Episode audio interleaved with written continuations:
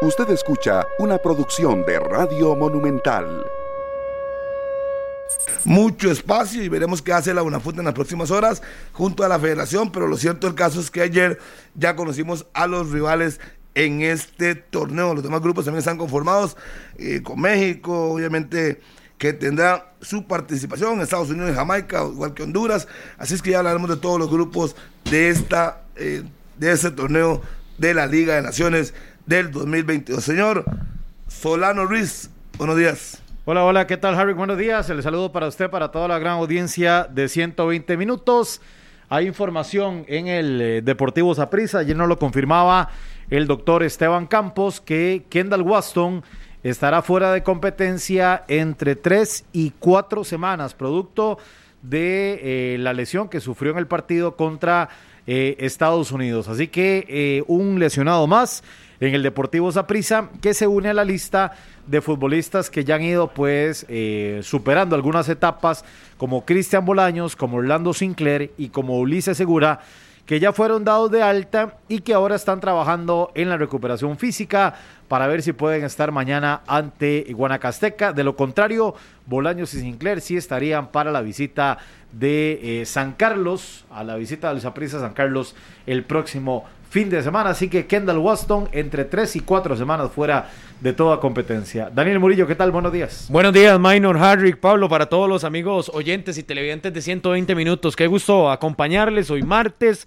un poquito fría la mañana, pero por supuesto para calentarlos acá porque hay muchísima información y en cuenta también de que hoy mismo, esta tarde, a las 2 de la tarde, acá en Transmisión Monumental, arrancará la segunda vuelta del campeonato y atención con esto, porque obviamente se jugará aceleradamente casi que cada tres días para poder definir las 22 fechas, es decir, nos restarán 11 por delante para los cuatro puestos de clasificación y al final entonces de mayo definir si se van a retrasar esas semifinales o no, también la final, en medio de lo que nos comentaba Harry, que ahora estará el Final Four con esas primeras dos fechas que se jugarán a partir del 2 de noviembre. Esas fechas son entre el 2 y el 5 y posteriormente entre el 8 y más o menos ahí el 9 que se estarían jugando esos dos juegos, tanto ante Martinica como ante Panamá, que veremos porque en Panamá ya se habla inclusive de revancha para ellos.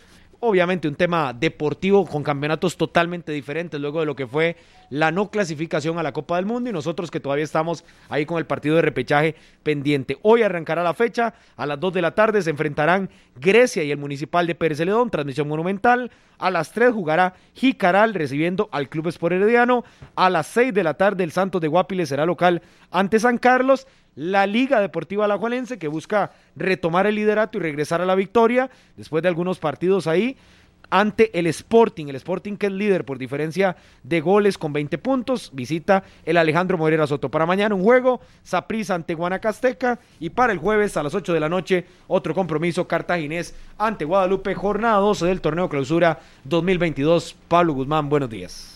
El saludo a todas y a todos, muy buenos días, a las 9 y 5 en la mañana. Gracias por estar con nosotros. No sé si hay que hacer eh, mucho análisis, como dice usted, Harry. Es decir, aquí la prioridad es el repechaje. Y yo creo que nada tiene que estar por encima del repechaje.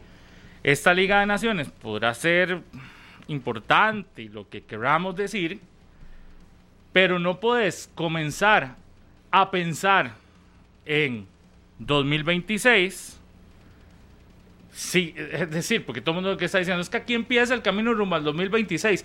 Sí, pero no puedes comenzar a pensar en ese camino si no has sacado ni siquiera la tarea final con el Mundial 2022. Tenés que ir paso a paso. Que usted dice ahora que, hay que ver qué, se hace. Yo creo que está claro. La prioridad tiene que ser.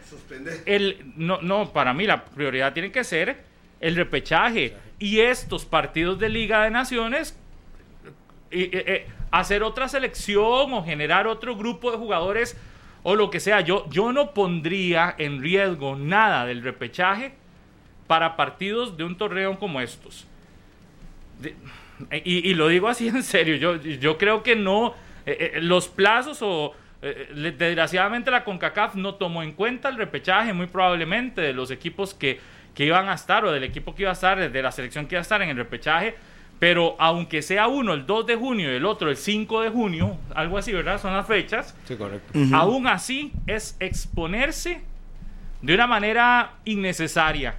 A mí me parece que le ha costado muchísimo a esta selección tener un trabajo serio de preparación tres semanas antes de cada partido, como para que nos expongamos así. El otro día hablábamos con eh, expertos que nos decían que la selección tiene que viajar al menos una semana antes del repechaje para poder adaptarse completamente para el juego donde Nueva Zelanda nos tiene una ventaja, ¿verdad? Que ellos han jugado prácticamente toda su eliminatoria en Qatar.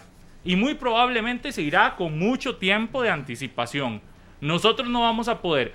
¿Te imaginas? Nosotros jugamos el 14 contra Nueva Zelanda. Si tenés que irte una semana antes, tenés que irte como el 7 u 8. Y el 5 hay un partido de estos de Liga de Naciones y el 2 hay otro.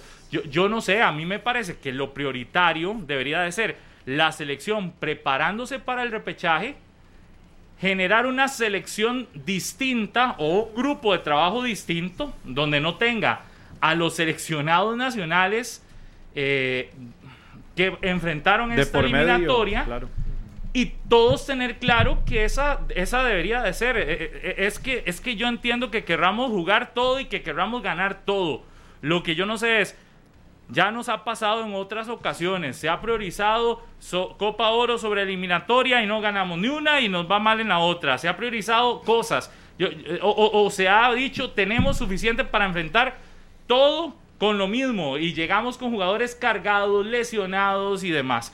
Eh, en, una fecha tan importante como la del 14 de junio, mi parecer, puede ser que la gente no esté de acuerdo, pero yo creo que este partido del 2 y del 5 los tomaría Yo tomo como, fu- como algo- fogueos. No, es que, ¿cómo vas a tener un fogueo si, si muy probablemente el 2 y acaso estará empezando el, el, el, el microciclo final? Es decir, ¿cuántas semanas le van a dar a la selección? ¿Un mes? No creo, no hay forma, no, no alcanza. no alcanza. No alcanza. Entonces, para que sea un fogueo necesitas que es eh, eh, mínimo una semana antes haber tenido a todos los jugadores. Significa que entonces al 20 de mayo debieron haber suspendido todo el campeonato nacional. Eh, eh, es- estamos con algo ilógico, me parece. No alcanzarían las fechas. Y luego sumale a eso que después del 14 viene partido de sub-20 también. Métale los donde hay sub-20. jugadores de selección de Costa Rica en esa sub-20. Donde está O sea, Jewison Bennett, donde está pero ¿sabe qué haría yo, Brandon. Aprovecharía más bien estos dos partidos de Liga de Naciones con la sub-20. Claro. ¿Sabe para qué? Para darle rodaje a un equipo que va a luego tener que enfrentar a otra cosa y que creo que explicarlo claramente. Lo que yo voy es, si nos exponemos en Liga de Naciones a falta de nueve días, el último partido a falta de nueve días, y creo que es en Curazao, ¿verdad? El, el segundo. En Panamá, eh, en Costa. Rica contra Martinica. Panamá y después en Martinica. Eh, en Martinica, perdón, sí. Sí. Eh, En Costa Rica, el, el de casa, digamos que lo podríamos. Pero luego un viaje a, Cura, a Martinica. Martinica, sí. Luego de ese viaje a Martinica, tener que regresar a Costa Rica para emprender un viaje prácticamente inmediato No, no, no. a Qatar. Eso es una locura, Pablo. Eh, yo aquí lo que veo es, es- está claro, no podés hacerle frente a todo con el mismo grupo de jugadores si no querés exponerlo. Vea, a- ho- hoy leía lo de Kendall Waston, que termina el partido eliminatorio contra Estados Unidos resentido y no sé cuántos días fuera. Eh, Tres, cuatro semanas fuera. y recuerdan que a Kendall el, en la jornada de enero fue igual. Sí, Sí. tenés también jugadores que están saliendo resentidos, lesionados, que vea que Saprissa es el más afectado con esto. Termina una jornada eliminatoria, se le va uno de sus defensores centrales eh, titulares, regresa, está en la siguiente jornada eliminatoria y se le vuelve a, a- a perjudicar. Yo lo que voy es... Y había perdido a Ricardo Blanco también. Sí, de- yo, lo que voy es aquí, tenés, tenés que tomar decisiones y me parece que la federación tendrá que buscar cómo resuelve esto porque tenés que participar en la Liga de Naciones sí o sí. Pero nunca podría, o nunca deberías de priorizar Liga de Naciones por sobre eliminatoria o No, eh, repechaje. Y para mí el repechaje es indiscutiblemente lo más importante de lo que nos queda de aquí a, a- a junio. Y lo demás tendrás, tendrás que verlo cómo lo resolves. Pero, pero imagínate tomarlo como un como, como fogueo, dice usted, Harry. Yo, yo lo que No, voy no, es no. esto. Imagínese una selección que no ha tenido ni una semana hacer un fogueo y que perdás, ojalá que no, pero que perdás contra Panamá, que viene con todo y puede empezar hasta llegar mentalmente, lo que nos costó quitar la mentalidad de que estábamos perdiendo y demás. Sí, yo- siento que hasta eso tenés que cuidarlo. Eh, no sé si muy fatalista o qué, pero, Eh, eh, pero me, que- pare- me parece la No, prioridad realista, hoy Pablo, es realista, pensar realista. Nueva Zelanda. Muchos dicen, es que Nueva Zelanda es muy fácil. No, Primero no. pasemos Nueva Zelanda porque, insisto, es terreno neutral, es un único partido, no puedes exponer. Si contra Estados Unidos no quisimos exponernos, que era eliminatorio y que estaban todavía en juego puntos y alguna posibilidad mínima o imposible, pero aún así, yo creo que tampoco tenemos por qué exponernos para una Liga de Naciones que si bien va a darte puntos para la eh, esta Sí, pase la Copa Oro y- Y te también. clasifica y a todo este Copa Oro. montón de cosas, si bien te puede dar todo eso, eh, también yo creo que hay que priorizar y luego sí, puedes empezar a intentar recuperar puntos en las jornadas siguientes, pero, pero mi, mi opinión es priorizar eliminatorias sobre cualquier otra situación. Pablo, la, lectura que usted hace con lo de Estados Unidos creo que es clarísima en cuanto a prioridades que tiene la Federación Costarricense de Fútbol y el mismo técnico Luis Fernando Suárez. Si contra Estados Unidos, en medio de la eliminatoria, se guardó jugadores por el tema de las tarjetas amarillas que no pudieran estar en esa fecha, en esa única fecha de repechaje, creo que es clarísimo que no debería de cambiar en estos partidos previo al repechaje, porque es más grave. Usted dice una semana antes, si estamos hablando que el partido es 14, se tendría que viajar hasta el 7 y sería entre 6 y 7 porque las primeras fechas de Liga de Naciones son del 2 al 5. Quiere decir que la segunda, que es de visita, sería después del 5. O sea, podría no, ser no. que esa segunda ya Costa Rica esté viajando. Entonces un equipo viajando y el otro viajando también, pero a Martinica, a jugar, si bien sí, el pase a Copa Oro, avanzar en esta Liga de Naciones. Ayer muchos se rasgaban las vestiduras por el tema de lo que significa la Liga de Naciones y al final el peso que pueda tener en todo el calendario, porque es un torneo que se extiende hasta el 2023. Solo tiene una fecha este año, Por eso solo es- en junio. Se juega eso. junio, marzo, junio del otro año. Hay tiempo Es para decir, recuperarse. Hay tiempo para recuperarse. Para el Mundial no hay tiempo. Exactamente, el mundial es lo que tenemos aquí a vista y es lo que nos puede cambiar toda la estructura del fútbol por no tener patrocinadores, economía robusta, jugadores de exposición, un calendario más acomodado. O sea, podemos perder Pero todo por querer acaparar este, todo. Murillo, yo creo que- Tenemos para hacer dos selecciones, Harry. Hay montones de jugadores que Sí, no han podés hacerlas, Claro, podés por supuesto, claramente. Lassiter, Por eh, eso, que no han, po- con- po- no han po- convocado. yo- Pero yo hoy hay que con Harry, hacerla. Puedes hacerla. Claro. Lo que pasa es que también tenemos que eh, estar todos claros Los objetivos, que la, que la prioritaria La selección no le va a ser importante, Ah. Pero La- prioritaria tiene que ser la, La- que va al repechaje. Todo. Pablo, y el aficionado de los clubes ya lo, Lo ya lo tienen que entender desde, desde este punto que estamos Que hablando. los Luis Es que, Díaz, que el Lassiter, que Claro. eh, Elías Aguilar, todos los que no le han dado oportunidad, que además, los, llamen. eh, por ser fecha FIFA, los jugadores llamarlos. están obligados Exacto, eh, en venir. venir. O sea, los clubes tienen que Sí, sí, ceder. que Suárez Pero saque para- su gente que no vaya sé para el si- repechaje. y es medio año. Y yo no sé si esa es la solución. Yo insisto, la solución para mí debería estar en la sub-20. Empezar a darle rodaje a una sub-20 que luego tendrá partidos también importantes. Lo que pasa es que está por medio de la Copa Ora, hay que participar en la Copa Ora, que es fogueo para la Sí, selección. pero Harry, son dos partidos. ¿Quién dice que los vas a perder? Y si los perdés, tenés que ir a recuperarlos ya luego en marzo, donde ha terminado el Ya mundial. con- si ya es que vamos todo. al mundial, ya tenemos más chance de recuperar. Y ya con la ya con el equipo, ah, llamémoslo Pablo, con el equipo A. Con lo la- mejor que de la- tenemos. de la selección de Costa Rica. Es Murillo, que te imaginas, ah, Maino, nada más, armar una selección B con todos estos nombres. Yo también, mm, es decir, eso, eso con qué, si ni, ni para siquiera qué? va No, el estar- tema es para qué. Y ni siquiera va a estar Suárez presente. Porque Suárez tiene que enfocarse en el repechaje. Claro, sí. yo, creo que es buscar una solución un poco más cercana a la realidad. Y es una sub-20 reforzada con un par de jugadores. Sí, sí, sí. Porque no tenés De que la primera, sí. de- de- de- de- no sé, Como cuando se hacía una selección olímpica, bueno, que la última fue en el 2004, que se le terminaba metiendo inclusive para panamericanos, para centroamericanos y del Caribe. Refuerzos, refuerzos. Se le meten cuatro refuerzos, uno por línea, y usted ya ahí lo pone por lo menos. Las selecciones que han ido a competir a la UNCAF Sí. históricamente, donde no van legionarios de mucho renombre y se utilizan algunos que por ahí no tienen tanto ritmo, no han tenido tanta participación en selección mayor y pueden aportarle. Y otro detalle que se podría confirmar en las próximas horas pensando en la importancia del repechaje es que se podría jugar a puerta cerrada, Sí. ojo. Entonces también Costa Rica, porque ya mucho tico estaba alistándose ¿Cómo? para llegar a... Hay paquetes que ya se acabaron, por eso, minor. a la zona de repechaje e ir a ver ese partido. Costa Rica tiene que prever todo ese tipo de cosas. Ve que somos muy emocionales últimamente por el apoyo del público. Y el partido contra Nueva Zelanda, hay muchas posibilidades de que sea puerta cerrada. Eso lo terminarán de confirmar o ajustar o solicitar la delegación que venga de Qatar de los seminarios del sorteo y que de una vez aprovecharon para setear absolutamente todo lo de ese partido contra Nueva Zelanda. Por eso la prioridad y el enfoque uno tiene que ser hoy la mayor que va a ir a Qatar. La otra, bueno, condi- ah, no importa, démosle rodaje a esos muchachos, a otros y, y a la 20. Y- y- y usted sabe tiene- que- eh, la eh, mayoría tiene experiencia en primera división. usted sabe que el y tema- unos cinco más. Que el tema de la 20 no es tan descabellado porque inclusive tenés otro cuerpo técnico completamente Armado, armado. armado. No tenés que agarrar uno, partirlo a la mitad, un asistente para acá, otro para allá. No, eso es, eso es comenzar yo creo que a experimentar algo que mejor es concentrar todas las filas Sí, sí, de lo sí, que ha hecho Luis Fernando Suárez, que cuando se le da tiempo ha logrado responder en la Ha cancha, brindarle todo el tiempo que se necesite, ya sea con el torneo que se traslada en las semifinales y la final para después del repechaje, y concentrarnos en eso.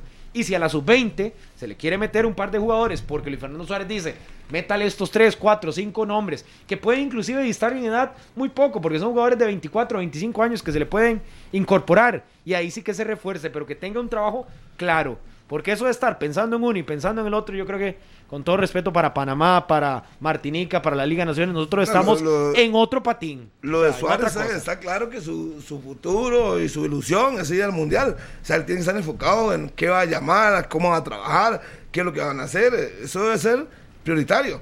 Si al final de cuentas, como dice Pablo, van a tomar la selección sub-20 como base para prepararse de cara a esos partidos, pues entonces sea Vladimir Quesada y todo su combo que se haga cargo de esos dos primeros partidos de la, de la Copa de Naciones. Eh, pero yo creo que no se puede estar eh, dividiendo. O sea, en ese Sí, momento no. El equipo que es- terminó la eliminatoria, escoja los que ocupen, los que no, pueden, no van a estar, los refuercen con la sub-20, vámonos, hay que hacerle frente a todo, porque es importante participar, pero sí estamos totalmente de acuerdo con ustedes que lo número uno hoy es la eliminatoria mundialista, o sea, no hay nada más que hacer, son 90 minutos que sí o no. Es que no hay punto de comparación, No, perdón. jamás, jamás. Liga de Naciones, primera fecha. No, no. Al repechaje y Copa del Mundo. No, no. Es que no hay ni que poner No, y, y un torneo que se juega en junio y después hasta marzo, o sea, son Sí. casi ocho meses de diferencia. Y otro aspecto, el torneo nacional ya va a haber terminado a final de mayo a inicios de junio, es decir, para este, para esta Liga de Naciones, muchos jugadores del torneo nacional vienen con ritmo porque acaban de terminar la fecha 22 y podrían también incorporarse a ese equipo. Pero, ¿por qué no? Pero ahí es donde tenés que evaluar qué es lo que va a pasar con el campeonato nacional, Exacto. porque, eh, digamos, a, a partir de todo este calendario, eh, y, y que ayer ustedes eh, hablaban con José Pablo Molina, eh, todo lo, lo, del, lo que tienen que hacer, el, ¿cómo se llama? El, eh, eh, La el primera, la primera división, eh, uno, uno tiene que estar claro en que no hay una, a ver, no hay un, no, no hay una receta única, ¿verdad? No hay una receta única, pero sí puedes empezar a resolver paso a paso. Por ejemplo, calendario de primera edición. El calendario de primera edición tiene que verse a partir de eliminatoria, es decir, a partir del 14 de junio no debe ser prioridad Liga de Naciones, me parece. El calendario tiene que enfocarse primero a partir del, eh, del Repechaje. 14 de junio, que es la fecha del repechaje. Si eso conviene y ayuda para preparar algo para Liga de Naciones, yo creo que todo bien. Pero el calendario, digamos, todavía meterle más presión al calendario de cómo vas a terminar de armar el calendario de primera división con estos partidos, yo creo que ya es presionar demasiado y ya es, como decía mi abuela, eh, jalarle el rabo a la ternera, porque no vas a tener Sí, sí. chance de armar todo para que todas las competencias que tiene en junio la selección o, o, eh, eh, puedan tener tiempo suficiente, pero adicional que el campeonato se detenga y que yo creo que va, va a tener que enfocarse en esto. Armas lo que resta del calendario pensando en ese partido de repechaje, que es lo más importante. Segundo, ya si eso colabora a Liga de Naciones, pues todo bien. Puedes intentar que haya una colaboración. pero no intentar armar un calendario porque ya eso sería, yo creo que ya le estaríamos metiendo tanta presión a cómo termina un torneo que yo creo que más bien podríamos perjudicar porque si, si le seguís metiendo competencias, fechas, todo lo demás, va a ser un torneo interminable y vamos a llegar a un momento donde los jugadores no van a tener ni siquiera descanso para iniciar el otro. Y recordemos que el otro tiene que terminar antes de que empiece el Mundial de Noviembre. de noviembre, finales de noviembre, diciembre. Significa que muy probablemente el siguiente torneo va a tener que ser más corto, claramente. Otro formato especial. Pero va a tener que adicional tenés que empezarlo seguro antes de como estaba previsto. Entonces, si alargas mucho el cierre de este, podríamos tener jugadores que vienen de repechaje directo a jugar con sus clubes finales en medio de competencia sub-20, yo no sé qué. Y luego El termina, el, sub-20. termina el, el torneo y lo que, que te quedará Julio y mitad de agosto, porque habría que comenzar por ahí del 15, 16 de agosto. Yo no sé si alcanza para empezar el terminar 15 en 16 de noviembre. agosto, porque recordemos que viene invierno, que estamos en pleno invierno. Si haces tantas jornadas miércoles, puedes exponerte a que no alcancen las fechas por si hay suspensión de partidos u otras situaciones. Además, tienes que meterle Liga de Campeones de la CONCACAF, que ya arranca de nuevo la Liga CONCACAF. En agosto, sí. Eh, entonces, tenés que ver todo y las fechas FIFA previo a la preparación del, del Mundial. Sí, sí. Entonces, todo eso, todo eso obligará a que yo no sé si da tiempo de empezar a Pablo, de el, el premundial de la selección de Costa Rica sub-20 será en Honduras. La nacional está en el grupo H, con Honduras, Jamaica y Antigua y Barbuda. Esos son los rivales de la selección de Costa Rica en el premundial sub-20 que se va a disputar en Honduras. De ahí este, son cuatro plazas para clasificarse a la Copa del Mundo sub-20 Indonesia 2023. Ese es el compromiso que le espera a la selección eh, de Costa Rica. Y hay mucho en el calendario, porque vea, hay fecha FIFA, además de la de junio, hay en julio, hay en agosto, hay del 19 al 27 de septiembre y hay en octubre. Es decir, una por mes Sí. antes de la Copa del Mundo. Lógico, Sí, para claro. poder foguear a todas las selecciones previo al Mundial. Es decir, que cada, en cada uno de esos meses, después de junio, tendremos por lo menos semana, semana y media de fecha FIFA, donde Ya, no se podrá. Nada no más, podrá Minor, y para aclarar, para que no quede ninguna así interrogante en el, en el aire ni en nada. No hay ni siquiera una probabilidad de que el partido del repechaje sea puerta cerrada. No existe No. la posibilidad de nada. El partido va a ser con público. Ya eh, ellos, lo- la delegación llegó a medianoche acá al país, la delegación que andaba en Qatar, y me confirman, eso no es cierto. Se va a jugar con público, todo está normal. Nunca se habló de ni siquiera la posibilidad, así que la gente que está haciendo maletas y que qué- quiere qué ir a apoyar, Siga. no tendrá ningún Ya problema. hicieron maletas más de uno. Qué salvada. Paquetes en 3.500 dólares más o menos, y de ahí se mueven para que sepan los que quieran ir a conocer Dubai, ¿por qué no? Oiga, y lo otro es que me dicen también que Cuente, hay una cuente. posibilidad de que el torneo próximo no sea de 22 fechas. Claro. Sí, sí, Que lo, sea lo lógico. De unas grupos, que es lo 16 más lógico. fechas. Se podría montar unas 16 fechas, se eliminan 6 de torneo. Ya lo tuvimos en pandemia. ¿verdad? Ya pasó cuando El se primero de pandemia, el que queda campeón, el Saprissa. Esa es una posibilidad. Recordemos que existen opciones. Para todo existen opciones.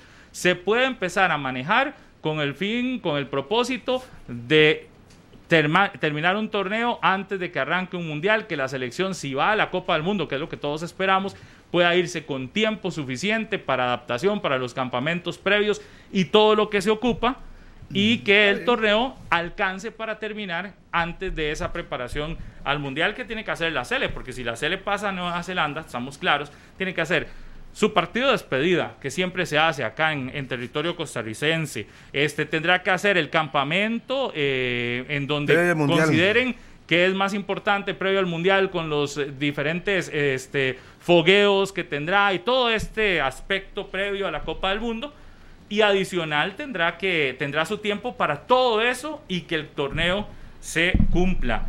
La prioridad hoy y así lo puedo decir, la prioridad sobre todo hoy se llama selección. Y yo creo que uno de los hechos más importantes de que esa de que ese tema queda claro es, hay mucho dirigente de primera división en la federación y eso va a permitir muchísimo más la posibilidad de tomar acuerdos en primera división que vayan ligados al beneficio de la CL. No es lo mismo si en una federación Comité no tienes sí. De, la primera. de los equipos, digo, y no estoy diciendo que los demás no, pero es que los dirigentes de primera son los que viven el, El día a día de el los fútbol equipos. es la primera división. Entonces aquí es donde vas a ver y, y decís, esta es la propuesta, voy, se la propongo, valga la redundancia, a todos los dirigentes y aquí vamos a intentar llegar al acuerdo para que la prioridad sea selección nacional y más importante aún, prioridad sea repechaje. Es lo el punto por sobre cualquier otro que Claro. tiene que estar en, en la mesa de todos. Como diría yo, los 10 millones de dólares que si clasifica va para las ligas. Obviamente tiene que ser la prioridad para todos. Ese es el escenario, es muchísimo dinero, Harry. O sea, estamos hablando que, por ejemplo, para el Mundial de Rusia entraron casi, casi 4 millones de dólares que terminaron repartiéndose entre premios, entre las seis ligas de, de fútbol, fútbol sala, fútbol femenino, fútbol playa, Segunda. Linafa, etcétera, segunda división. Entonces, los dos caminos están claros. Yo creo que lo del nuevo torneo, no podemos pensar en el próximo torneo si no finalizamos este con el calendario Sí, sí. acuerpando el repechaje. Después de que pase el repechaje, lo que venga para el segundo semestre, si es positivo con la clasificación al mundial, que la queremos todos, o bien, si al final, bueno, por X o Y motivo no fuimos y el calendario se termina acomodando. Pero la prioridad a hoy es el repechaje y es sobre lo que se debe trabajar este, este abril, mayo, para terminar en junio y tener todos los jugadores disponibles para ese 14 de, De junio. junio. Que tiene, tiene que tomar dos vías, eh, Murillo, porque también se tiene que pensar que ganamos, la, eh, ganamos el repechaje. Hay que pensar en el próximo Plan torneo. A. Plan, Plan A y plan. B de una vez, que es lo que va a el pasar. B- porque puede pasar, Hay que abrirle final, ¿eh? muchos espacios y clasifica al mundial para que se preparen, etcétera. Y el torneo yo creo que pasa a segundo plano, el, No, el del otro el- semestre. total. el Ya- del otro ganado- semestre, si clasificamos, yo creo que el, el- pese a que mucha gente dice que el torneo más bien nos dio esa felicidad de, de tener los jugadores a punto para estas fechas Sí, sí, sí, que terminamos, ya. Pero hay que adaptarlo también. Tampoco podemos envolvernos en que el campeonato nos va Emborracharnos. a- exacto, y que en diciembre, en noviembre cuando arranque el partido, el 23 de noviembre que arranque el grupo donde estaría Costa Rica o Nueva Zelanda, de estemos ahí, ay, ¿por qué no le dimos más tiempo a esto? Lástima Lo que que decía no. Pablo, el campamento. Si la Copa del Mundo comienza el 21, 23 para el grupo de Costa Rica, donde estaría Costa Rica, e imagínense ustedes, es decir, dos semanas antes, ya iba- vas quitando a noviembre, Claro. se te va acabando el tiempo. Y creo que esas prioridades están claras en la Federación Costarricense de Fútbol. Así como lo hicieron para, estas, para este cierre Sí, sí, eliminatorio. sí, es que no hay, no hay, no hay mucho No que hay discutir. Y creo que los, los miembros asociados a Por la- más vuelta que uno que le quiera, no. No, no, no, por eso, que es que ya los presidentes entendieron, hay un juego de números importante también, las ligas evidente, tam- evidentemente se ven muy beneficiadas cuando Costa Rica, la selección mayor, va a una Copa del Mundo. Hay dineros que ya están presupuestados para seguir invirtiendo en estructura eh, de liga menor, de segunda división, de fútbol playa. Pagar eh, deudas. Claro, Mucho. claro, por supuesto. Hay, hay destinados los presupuestos. Por Sí, eso sí. es debido a muerte. Y la unión, si, si el público se unió, ¿cómo no se va a unir en torno del fútbol para que la selección logre el objetivo principal que es eh, clasificar a Qatar 2022 en este partido único? Es que hasta eso, ¿verdad? Solo es un chance, 90 minutos o más. no hay todo nada. o O nada. punto. Como a usted le gusta, Harry. Sí, Sí, sí. Va por todo.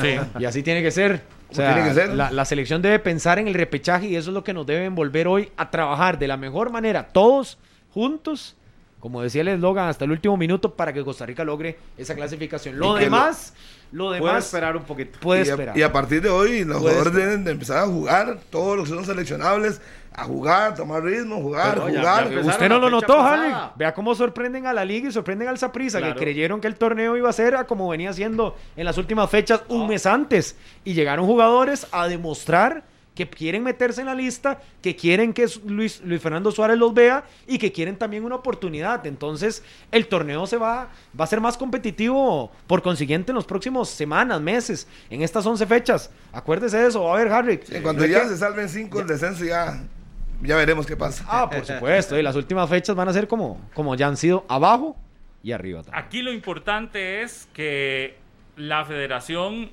muy probablemente en los próximos días nos contará en detalle o no sé cuándo nos podrá contar en detalle pero lo que tengo entendido es que todo quedó amarrado ya para llegar acá, para llegar acá a Costa Rica sabiendo eh, dónde va a entrenar la selección eh, para ahora, para junio, dónde se va a hospedar, todos esos detalles ya quedaron amarrados, ya quedaron listos para que la selección solo se preocupe en estos meses de prepararse para ese partido. Entonces, todo, todo, toda la organización La logística está lista. lista, establecida, y así entonces estaremos seguros que la preocupación se centrará únicamente en preparar al equipo para este partido contra Nueva Zelanda, una preparación igual de seria a como se tuvo para este cierre de eliminatoria de la, de la CONCACAF, una preparación que ha definido detalles, todos los detalles, la necesidad de cuántos días para viajar, la necesidad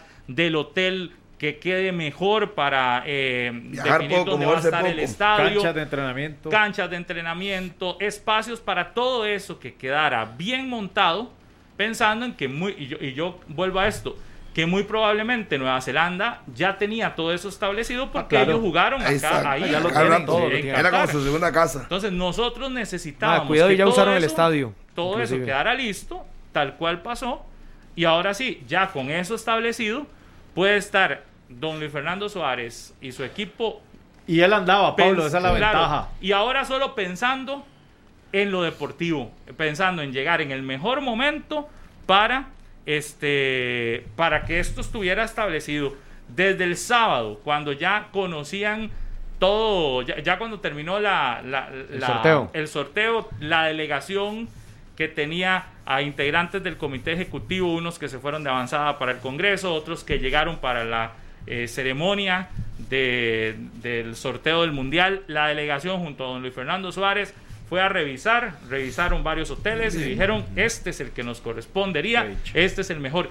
Y a partir de ahí también, si eventualmente vamos al Mundial, por eso es que esos son viajes importantes. Ya quedó todo listo. Si eventualmente listo. ya vamos al mundial, porque ya conoceríamos cuál es nuestro grupo y todo, de no, no tenía nada malo que fueran y revisaran de una vez. Y así lo hicieron. Que ya, digo, revisaron. que ya Diego Brenes lo había anticipado hace unos meses. Hace- no, hace ya- dos años. Pero ya con esto de saber cuáles son los, eh, los rivales, el grupo que nos tocaría eventualmente, ya también tener visto, porque si no nos movemos nosotros, las demás selecciones De que Ruan, ya están clasificadas nos el pueden mandado. robar el mandado. No, y es que tenés que escoger, Pablo, hasta la ciudad. Tenés que es- escoger campo o base, ¿verdad? De previo, clasifiqué eso no, tenías que dejarlo listo. En la primera avanzada se hizo hace dos años con Diego Brenes, nos lo conté inclusive ahí en varios partidos eliminatorios. Y no solo eso, a mí lo que me tranquiliza es tener un técnico que tiene dos Copas del Mundo, con Honduras y con Ecuador, como Luis Fernando Suárez, que no descuida ninguno de esos detalles. Para eso fue, inclusive en la entrevista ahí rápido que nos, que nos participaba la Federación Costarricense de Fútbol, lo decía,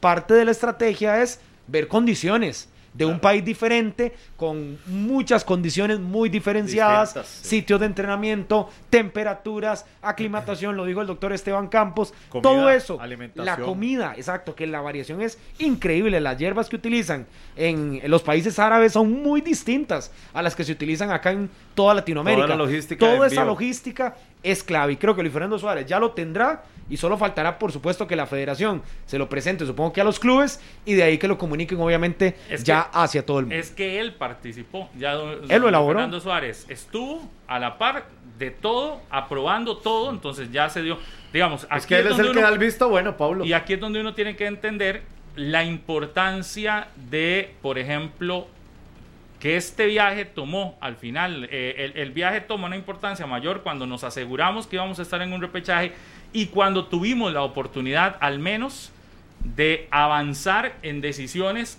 que si se postergan a esperar también resultado de repechaje podría ser demasiado tarde. Yo no me imagino al 15, 14 de junio cuando terminó el partido y Dios primero hayamos clasificado al mundial que a partir de ahí empiecen a buscar. Imagínense, si No. eso hubiese pasado, muy probablemente Costa Rica tendría que haberse ido a hospedar quizás a otro país que esté cerca de, de Qatar, porque Qatar es sumamente pequeño y, y- y- y las opciones de hotel y todo eran y pequeñas. ya está full todo. Claro, y teníamos que asegurarnos también los espacios necesarios para entrenar, para todo lo demás. Entonces es, es, es, es- dicen también en el argot popular es, bueno, es que ese es muy fuerte, pero es como, como con la misma piedra, no voy a decir, matar nada, es como tirar la misma piedra y dos hoyos en uno, ¿eh? es algo así, no sé.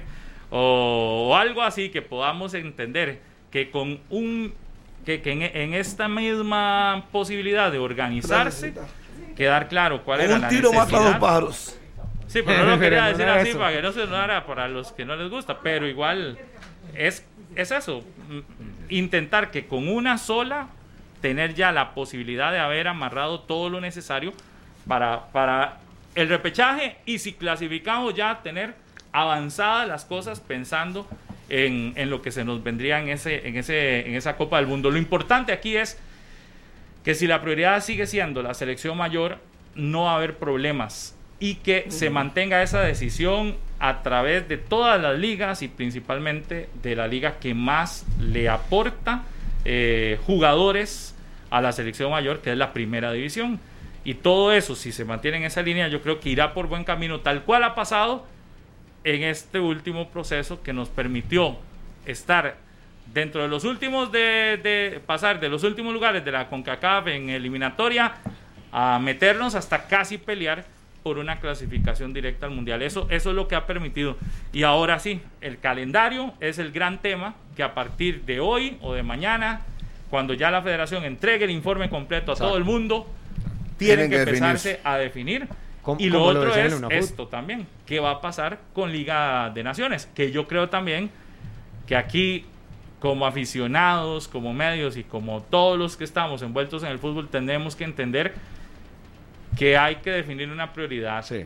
Y entonces, yo sé que vendrá luego el momento de criticar y no, pero, pero yo creo que ahorita es que hay que en- entender que la prioridad se llama partido contra Nueva Zelanda y que lo demás Pasa tendremos que plano, sacarlo, Pablo. pero, sí, pero, Pero, pero, sí hay que verlo de reojo, o sea, si, si no se puede, pero ya, ya vimos cuál es la receta, la que nos dio resultados, cuando nos matriculamos todos, cuando le damos espacio, cuando abrimos microciclo, cuando se le da tiempo de trabajo y al final los resultados se están viendo en la cancha.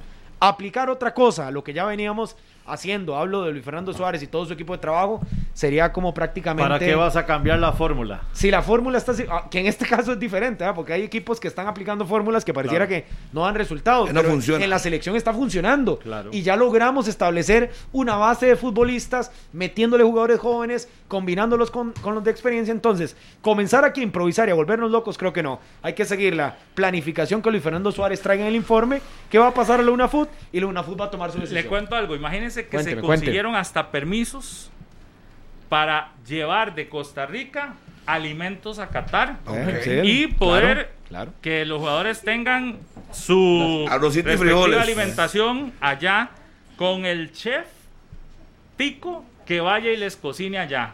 El- para el- que no haya un cambio radical en el menú de Eso- acuerdo a las necesidades que tiene la selección. Y hasta con el embajador Tico allá se lograron acuerdos para buscar posibilidades de importar productos, todo el tema de aduanas y todo lo demás, para que cuando lleguen a Costa Rica, ya sea para este partido o para eventualmente el Mundial, podamos No tener las nada. condiciones y que no haya un cambio de menú que luego provoque Lógico. Un montón de problemas problema ahí. estomacales. un problema no, Pablo, un problemón. Es que es muy, es muy Sí, sí, variado. Eso es, O sea, determina- eso es, de- es- eso es tan determinante como la cancha de entrenamiento. Sí, sí. Y donde se va a preparar Sí, Costa el Rica horario fundamental. todo lo que corresponde para que no sea tan drástico todo, me parece Pero, bien. pero eso, eso es una notición, Muy Pablo, bien. Está, está caliente, Muy está bien caliente esa información. Qué dicha, qué dicha que nos, Saliendo pan del atención. horno. Sí, sí, y información valiosa, porque a mí sí el tema de la alimentación sí me preocupa, porque Claro. en esa zona conseguís productos muy diferentes y al jugador costarricense, que en su mayoría está acostumbrado a la receta de acá, a comer en casa, a Sí, comer sí, lo sí. que no estamos muy sabores. habituados. Dígalo al gallo Al pinto. sabor, al todo, sabor, todo, no, es no, que al no, no sabor. solo gallo pinto, es el sabor. No el al tipo de- condimento, el no al, tipo de con- condimento. al condimento que de allá es muy pesado. Es como, como la comida hindú, por Sí. ejemplo, de que no hay punto de comparación, ¿verdad? Y que algunos le son más tolerantes Es que no es y lo mismo. resisten más. No, no, no. No es y que te la mismo. cambien de un pronto a otro y para, eh, para estar en óptimo rendimiento. O sea, es que son deportistas, Es que no es lo mismo. atletas. Un pinto con el culantro de acá No, no, no. No, pero igual. y allá una Y no- hierba. y no es el mismo Igual, pinto no es que nos mismo ir a mandamos vacacionar, como lo hará mucho Tico, aficionado que va a ir a sale comer lo que quiera. A probar comida, a que usted, como atleta de alto rendimiento, Sí. tenga una dieta Específica. estricta, específica, para llegar con Sí. el mejor eh, Rendimiento. rendimiento de acuerdo a los expertos, y que le tengan que cambiar el menú de un día para otro. No, aquí te aseguras que el menú se mantiene, que la línea de trabajo se tiene que mantener estable para no cambiar situaciones que pueden luego provocar algo. Y esto ha sido normal en viajes que nosotros hemos visto de, de, de, de selección a mundiales. En Lo que no Brasil, sé ¿se si- acuerda? Y eso que en Brasil no cambiaba tanto. Pero Pablo. lo que yo no sé es si allá se llevó un chef, porque yo Sí, recuerdo sí. que allá se llevó a, a la nutricionista en ese momento. Yo no sé si iba chef. Lo que sí aquí, Mateos. aquí así me, me- me llama poderosamente la atención es sí llevarle el chef para que el chef sea el que se encargue de revisar la preparación de todos esos alimentos que junto a la nutricionista o el nutricionista que está a cargo definan y que entonces aseguremos que el menú para los jugadores. Eh, algunos dirán, pero ¿por qué tanto detalle? Ah. Porque los detalles Necesario. cuentan, Cuentan, Así es como se gana. fundamentales. Así es como se ganan las cosas. Que ojo, Son no, atletas de alto no es todo, no lo es todo. Por supuesto que al Es final una hay parte que- muy importante. Pero es una parte fundamental. Eso es manejarse como, Como un equipo como profesional, un equipo una de, selección de- de de verdad. primera línea. Yo, yo no me imagino a los alemanes sin tomar este tipo de decisiones. Los No, alemanes jamás. muy Claro. probablemente Jamás. toman todas esas decisiones y por eso están donde están. Yo me imagino a los países de primer mundo llevando Brasil, sus Argentina. condiciones Claro. máximas para entender que las competencias de alto, de alto rendimiento se ganan en la cancha, pero también con toda la preparación. Quiere, que, Dice- le, quiere que le cuente un, un detalle, nada más, Minor, con eso de, de- de- de esas circunstancias que están cuidando. Estaba leyendo, por ejemplo, que en Argentina y en Alemania, inclusive más en Alemania, leía de la W, que están tan compenetrados con la, de la Copa del Mundo que quieren otra vez hacer un gran mundial. Porque se recuerdan de cómo le fue en Brasil 2014, que todo el mundo decía, Claro. cómo Alemania, con estas condiciones, ¿usted se acuerda El el, clima. calor, el clima, la humedad? Atípico para ellos, sí. terrible, ¿verdad? Prácticamente como estar en Puerto Limón era, y un calor impresionante. Y ellos se lograron aclimatar y de todo. Decían que más- casi un mes antes de que debuten en la Copa del Mundo, que van a estar en el grupo donde estaría Costa Rica, les van a aumentar la dosificación de hidratación. No solo con agua, sino con algunos energizantes, para que el jugador llegue en el momento donde le toque ir a la cancha y se va a enfrentar a unas temperaturas. Que tenga una reserva que ya. tenga una reserva ya de semanas que le permita oxigenes- oxigenar todos sus músculos y pueda desarrollarse Claro. mejor. Eso hacen los equipos profesionales, eso no es un secreto, no es que nos estamos aquí inventando cosas, no, eso ya está escrito, ya está probado por Y la da ciencia resultados. y da resultados y eso creo que hay que cuidarlo. Sí, dice Cage, nuestro buen amigo Cage Gómez, que no se acostumbra a comer huevos en el desayuno, por ejemplo. Es que Gage andaba ahí por Claro, andaba por esa zona. Saludos para Eh, Gage, que mucho pan, mucho también. humo, eh, la comida del cerdo es prohibida, eh, hay pocos frijoles, el café tiene un sabor distinto. Detalles, detalles, detalles que se tiene que tomar en cuenta para, para llegar a competir al alto nivel y con el mismo entorno, tratar de llevar el entorno costarricense en la alimentación que es fundamental para este importante compromiso. Y hasta emocional es eso, ¿no? Porque los acercas a, a lo tuyo, a Claro. lo muy patrio, a lo muy criollo de, de los ticos. te y, sigue gustando, Y llevarlos, imagínate Claro. lo que es estar en ese otro lado del mundo y estar sintiéndote En cerquita, casa, en casa, en casa, sí, sí. cómodo, que no tengas que estar viendo un desayuno. que los sabores digas- son iguales. Yo creo que lo, lo- lo del chef posiblemente lo estén contemplando, no tengamos que Ah, no, claro, claro, claro. Porque lo han hecho en Copas del Mundo, en Rusia, en Brasil, No, no, eso ya- en Alemania. eso está. Entonces yo, yo creo que todo eso debería ir en la misma chef- línea. Claro. Que lo participan. Sí, diría yo. No, no, ya lo estoy Ya diciendo. está, que ya ya lo se estoy acabó. diciendo. Ah, No le- usted no lo está está informando. Yo no está le estoy diciendo. diciendo que es posibilidad, Ah, le estoy. Ah, diciendo, sí, ya claro. está definido el Ah, chef, sí, ya sí, está sí, definido sí. que se van a llevar alimentos desde aquí. Uh, ya es está el jugador número dos, el Sí, chef. Permisos, permisos de aduana para importar cosas que se ocupan allá en, en Qatar para estos partidos importantes. Es decir, todo eso Está listo. Bueno. está organizado, todo eso quedó establecido y entonces ya ahora sí, lo que ocupamos y a don Luis Fernando Suárez le dicen, acá está todas estas situaciones, le vamos a hacer su calendario para que el calendario permita que usted tenga tiempo de preparación. Lo que ahora sí ocupamos de usted y de los jugadores es que en la cancha jueguen, se jueguen la vida como lo hicieron en enero y marzo de este año y desde el final del año anterior y clasifiquen a ese mundial acomode, acomode lugar porque las condiciones aquí las va a tener. Pablo, además ya se dio cuenta el, el entorno del fútbol nacional, los dirigentes, que si le da trabajo, que si le da tiempo para el microciclo, el resultado llega. Porque ya lo demostró, ya está comprobado. que los microciclos y, el, y, el, y la mayor cantidad de tiempo con los futbolistas se convierte en sinónimo de éxito para la selección nacional.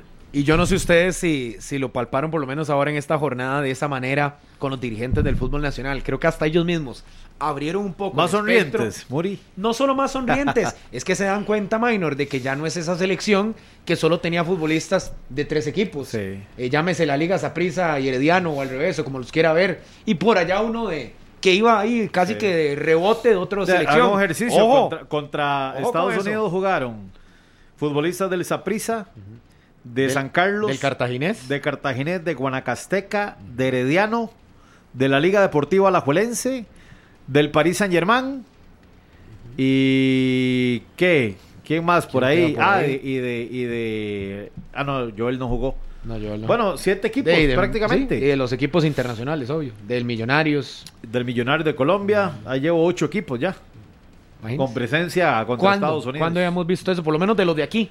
No, no, no, no, no, nunca. ¿Hace cuánto? No, no, hace rato. Entonces, no ¿usted cree que los equipos no están pensando también en colar, no para el repechaje, tal vez pensando hasta más en Copa del Mundo si llega, de aquí a diciembre, ¿a cuántos puede meter? Eh, ¿Cuánto mezclar? le toca al Cartaginés, por ejemplo, Ah. con Daniel Chacón? Por eso, entonces todos están alegres y creo que saben no solo por el plano económico, sino también por el plano deportivo, que ha sido un proceso que le ha dado oportunidades y que ha funcionado en la cancha y que hay talento que puede meterse en la selección nacional. Digo San Carlos, San Carlos Martínez. Sí, señor. Sí, sí, sí. Cumpleaños ese día, le fue bien. Solo para el chunche, sé que dentro de sus partidos él siempre se tiraba una olla de carne.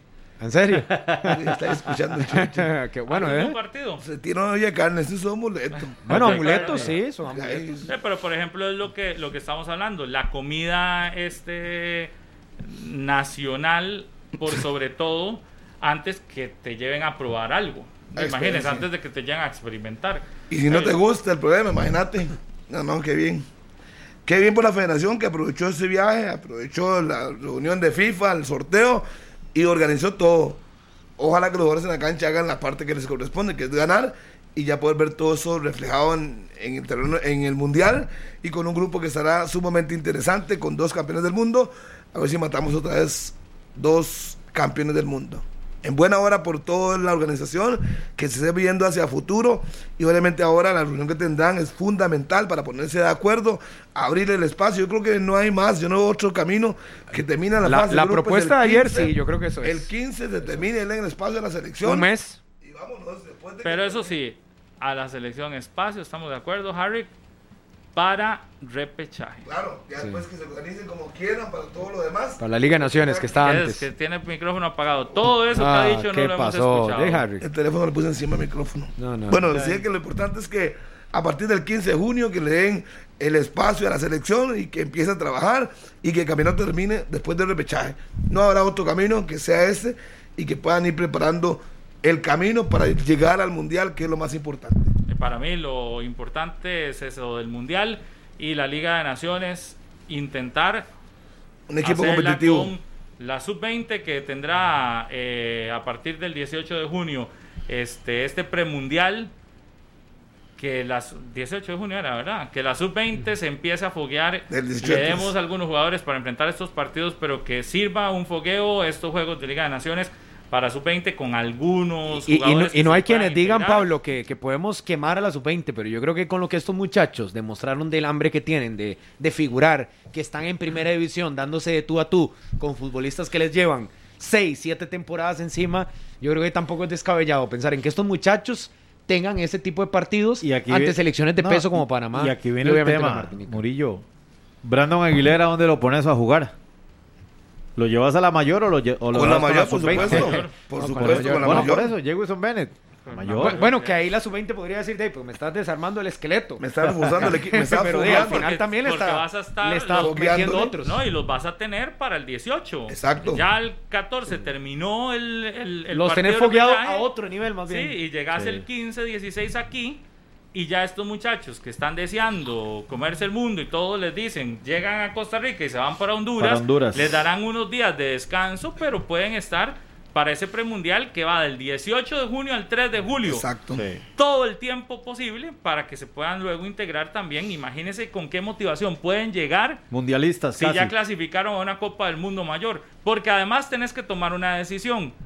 Si se van estos muchachos y participan en el Mundial Mayor de diciembre, ya no Ya- pueden ya pierden el volver proceso. al Mundial Sub-20, ni- es decir, entonces tienes que tomar en, en- en esto también las decisiones que querés hacer con ellos. Si llevarlos ya al Mundial Mayor o decir, vayan al Sub-20 si es que clasificamos o no. Por eso es que todo se tiene que tomar a partir de una eventual clasificación a la Copa del Mundo. Pero no son tantos igual, yo creo que podemos Son dos, numerarlos. son ¿Son dos. ¿Qué? Brandon Aguilera dos, y dos, Jewison. dos. Y Jewison, Nada más. Ninguno Nada de los demás. más. No. Nada más. No, no, no, porque ya los otros superan Y si lo llegan al 22 Mundial Mayor, pues si clasifican, van al Mundial, al Daniel mundial Mayor. Chacón ya supera. Vaya. Carlos Ah, ah, ahí Martínez el tema ya es el de, el de Brandon, ¿verdad? Que clasificando con la sub-20 pod- podría clasificar, pero no jugar esa, esa Copa del Mundo. Sí, porque es Indonesia Interesante. 2023. Sí, eso está pero interesante. Yo creo, no, no, pero es no que pasa nada, ya le pasó No, a no, no, yo sé. dejó el fuera. top del top del top. Y el, y el que es- el que tiene ese nivel de es como, vea, De Messi. Pero, por ejemplo, salvaguardando las ¿qué- distancias. Le puedes- pasó a Pulisic en Estados Unidos. Pero ¿qué puedes Se hacer? brincó etapas. exacto, pero ¿qué puedes hacer? Es decir, tienen clasificas al. Mundial Mayor y Sí. tenés calidad para calidad. Mundial Claro. Mayor, Así yo lo llevo. Mayor y mientras tanto puedes ayudarle a la Sub-20 a, A clasificar. clasificar, puedes también hacerlo. Claro, Ya después aportarle, no aportarle en las dos y ya. Aporte ahí. Sí, yo estoy de acuerdo. Y Hereda, listo, ya, voy para arriba. Voy para arriba. Es que esta, Muchachos, sí, ah, sí. vean, vean a mí ejemplo. Síganme. Esfuércense para que los llamen, sigan Síganme. trabajando duro. Ese que estaba esperando la oportunidad, en el caso de Brandon, que es capitán, ¿verdad? De esa selección sub-20. De la 20, que De ahí, pues, día venga ahí que- tiene la oportunidad. Que otro día tomen el, el lugar de Brandon. Otro. Yo- ese es el pues. camino, yo creo que ese es el camino que tiene que tomar la federación con sus dos selecciones, con los dos torneos, que bueno, la repechaje y el- la Liga de Naciones, y yo creo que no hay mucho secreto, en eso está a la planificación que tengan que decidir nada más. Sí. Va- Por- va- Un saludo grande a mi amigo Roiner Camacho. Camacho que viene de camino de San Ramón a San José. Dice que venía del camino escuchándonos todo ese trayecto. Saludos, Cama. Y dice que le saluda a Ronald Barbosa, al famoso Ronital. Así que un abrazo grande para ambos. Saludos a Juanca en Ohio. Ahí está en sintonía, trabajando y oyendo 120 minutos. Es que, es que este Camacho me dice, pero de ahí ya llegué a San José y nunca me saludó. Imagínese si nos tiramos ya 54 minutos de programa, aunque usted no lo Pero crea. venía muy atento. Estaba muy Ah, concentrado. claro. muy sí, atento, sí, se le hizo Es que el rápido tema fue sumamente Y a atractivo. mí se me ha hecho y- rapidísimo no, y- esta hora. Ah, ¿no? pero es que esas, esa- ese pancito caliente que usted sacó del horno, Pablo, es, es realmente El- el- interesante por el tipo de condiciones que, que tiene Qatar. No, y que se aclaran muchas dudas, porque Sí. la comunidad costarricense que votó el domingo en Qatar estaba muy preocupada porque les comunicaron Sí, sí, sí. de esa posibilidad. Y por tema de restricciones y No, demás. y ayer escribían, Minor, usted que sabe, es que en el entorno nos dijeron que eso. Gracias a Dios que sí se va a jugar con público. Y las Por condiciones que reúne que reúne Qatar. ¿Saben Pero ustedes que es cinco veces más pequeño que Costa Rica, Sí, por pero ejemplo? además, Increíble, ¿no? yo creo que también es importante informarse a través de medios oficiales. Si la federación no ha hecho oficial, y esto para donde quiera que estés, si la federación no ha hecho oficial algo, no puedes nada más simplemente creerle a quien te diga una cosa. Sí, la federación hace oficial las situaciones, entonces no puedes, digamos, para que esté tranquilo, que si hay alguna decisión, la federación será la primera en informar.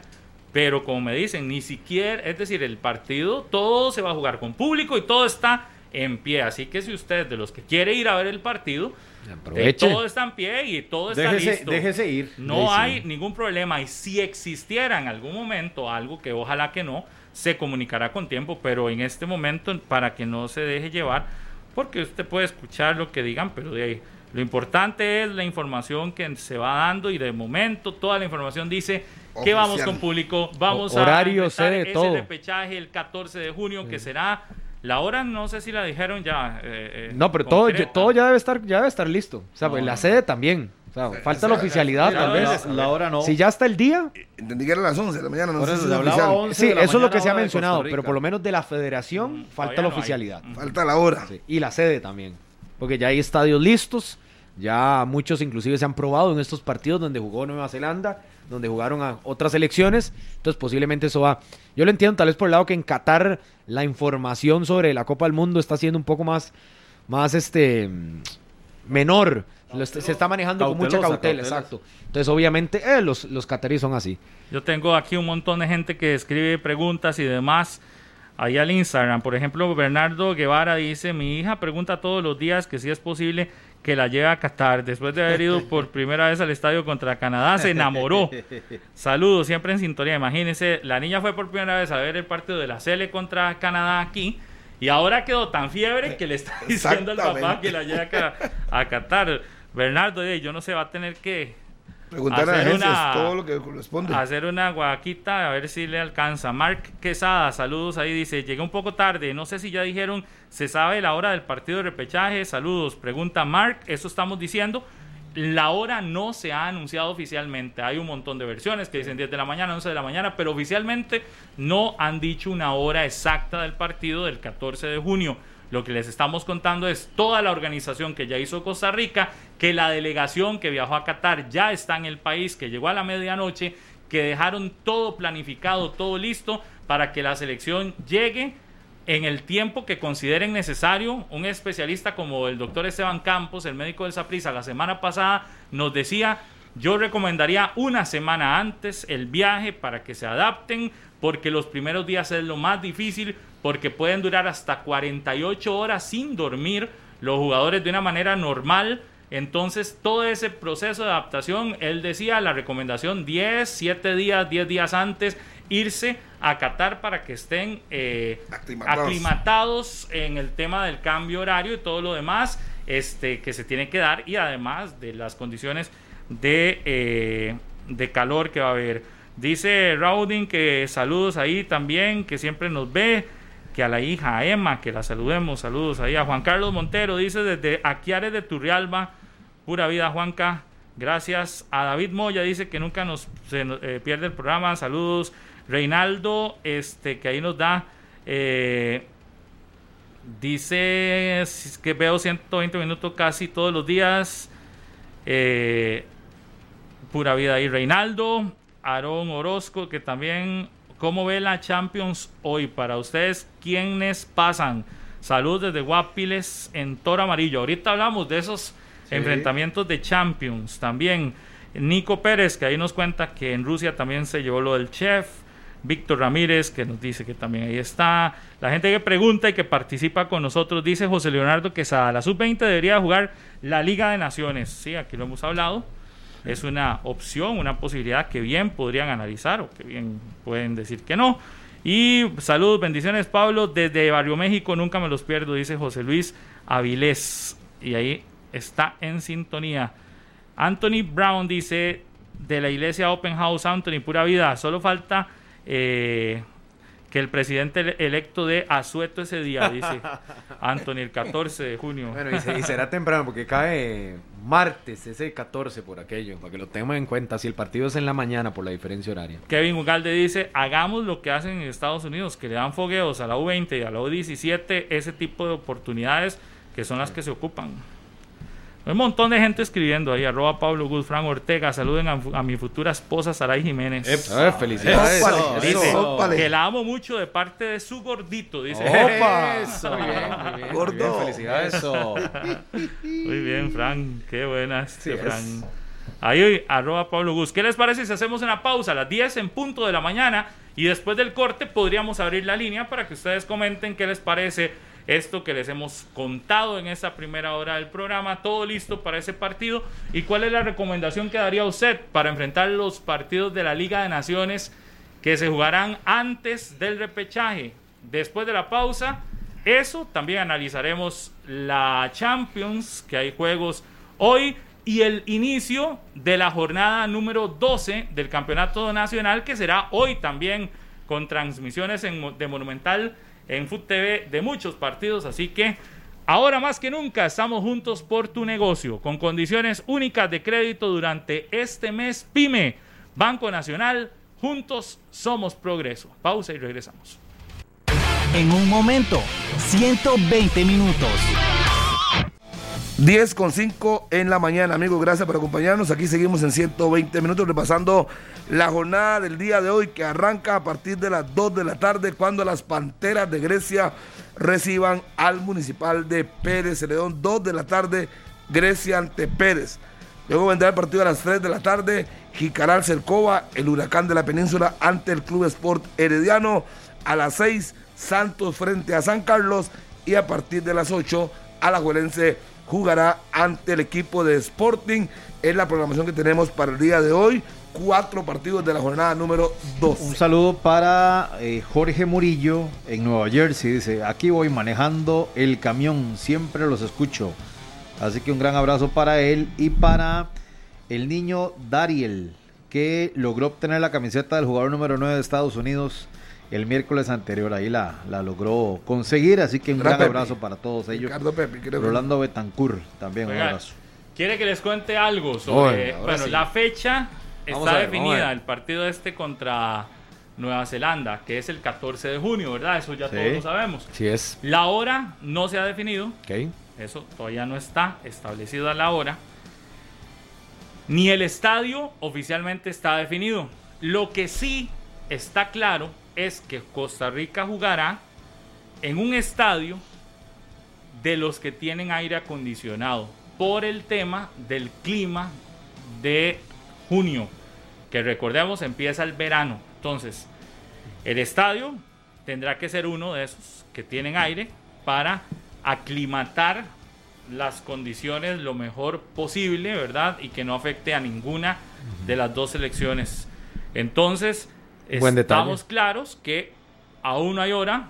El estadio no está definido, pero lo que sí es un hecho es que será un estadio con aire acondicionado. Qué y bueno. en ese estadio ahí podrán jugar nuestros seleccionados nacionales ese día. Pero es otro factor a tomar en cuenta y le voy a Ah, decir la por qué. temperatura. El verano en Qatar arranca en el mes de mayo y se extiende por ahí de agosto o septiembre. Inclusive es un verano muy Sí. fuerte donde las temperaturas se pueden elevar 40, 42 grados. por encima, inclusive llegan hasta 45, han llegado Sí. las máximas. Y baja en las noches, porque obviamente eso es prácticamente desierto, bajan hasta cerca de los 20, con un poquito de frescura, pero en la madrugada. Y ahora sí los 20 uno siente calor, Calientísimo, ¿verdad? Sí, ¿verdad? entonces, para que lo tomen en cuenta, porque, ojo, se puede jugar y cuando se dispute el partido dentro del estadio a una temperatura baja. Pero los entrenamientos, normalmente los futbolistas, si salen del hotel, ya van a sentir Na- nada ese raro- calor, ¿verdad? Nada raro, Daniel, que los entrenamientos sean en horas de la tarde, tarde-noche. claro. ¿Verdad? Para o a primera hora del día. Sí, o, o acondicionar lo mayor posible. eh, eso se hace mucho, ¿verdad? Se, en, en- en países con estas eh, temperaturas se acostumbra a entrenar 6 de la tarde, 8 de la noche, misma hora del juego para eh, palpar un poquito el ambiente real de lo que se va a topar la selección nacional. ¿Qué les parece si hacemos un bloquecito de llamadas 905-222-0000 para que usted opine sobre lo que se tiene que hacer con esta Liga de Naciones que aparece antes del partido de repechaje? Tendremos que disputar dos juegos. Las fechas por ahí serían 2 y 5, podrían ser, pero podría cambiar porque ahí, ahí hay, un, hay un lapso de fechas para jugar el primer partido y luego para jugar el segundo. ¿Qué recomendación daría usted de cara a lo que se viene? Eso y el repechaje. 905-222-0000. Muy buenos días. Salud. ¿Con quién tenemos el gusto? ¿Cómo están, muchachos? Sergio Calderón. Don ¿Cómo les Sergio. Muchas Estoy- gracias. ¿De dónde nos llama primero? Curry, Excelente, don Sergio, adelante. este, esa idea de la sub-20 me, pa- me parece magnífica, ¿verdad? O sea, eh, la, la, la sub-20 eh, les inyectamos uno por línea ahí para llevarnos a los, a los que van con la mayor. Y, y prioridad es el mundial, ¿verdad? Prioridad es el mundial. Ahí no podemos perder ese norte nunca, ¿verdad? Y hay que hay, hay que averiguarse porque ese mundial de Qatar no es para público tico, porque ahí no dejan tomar licor. En las calles no, ¿verdad? En el estadio, sí. en el ¿Usted estadio recuerda- creo que sí. ¿Usted recuerda en Brasil? Claro. Ahí ahí yo andaba, yo yo fui allí y yo te- casi que la, tenía que ponerme la cerveza intravenosa para no ir no ir a comprar, ¿verdad? Brasil ¿Cómo? y el de Rusia, ¿verdad? para que la gente vaya tomando en cuenta porque es, es casi hasta un delito, ¿verdad? Sí, en la calle no se puede, pero lo que han dicho es que habrá apertura para turistas en algunas zonas, porque evidentemente este, se entiende que los turistas no necesariamente comparten el- la misma creencia, pero habrá en los hoteles no habrá restricción de consumo.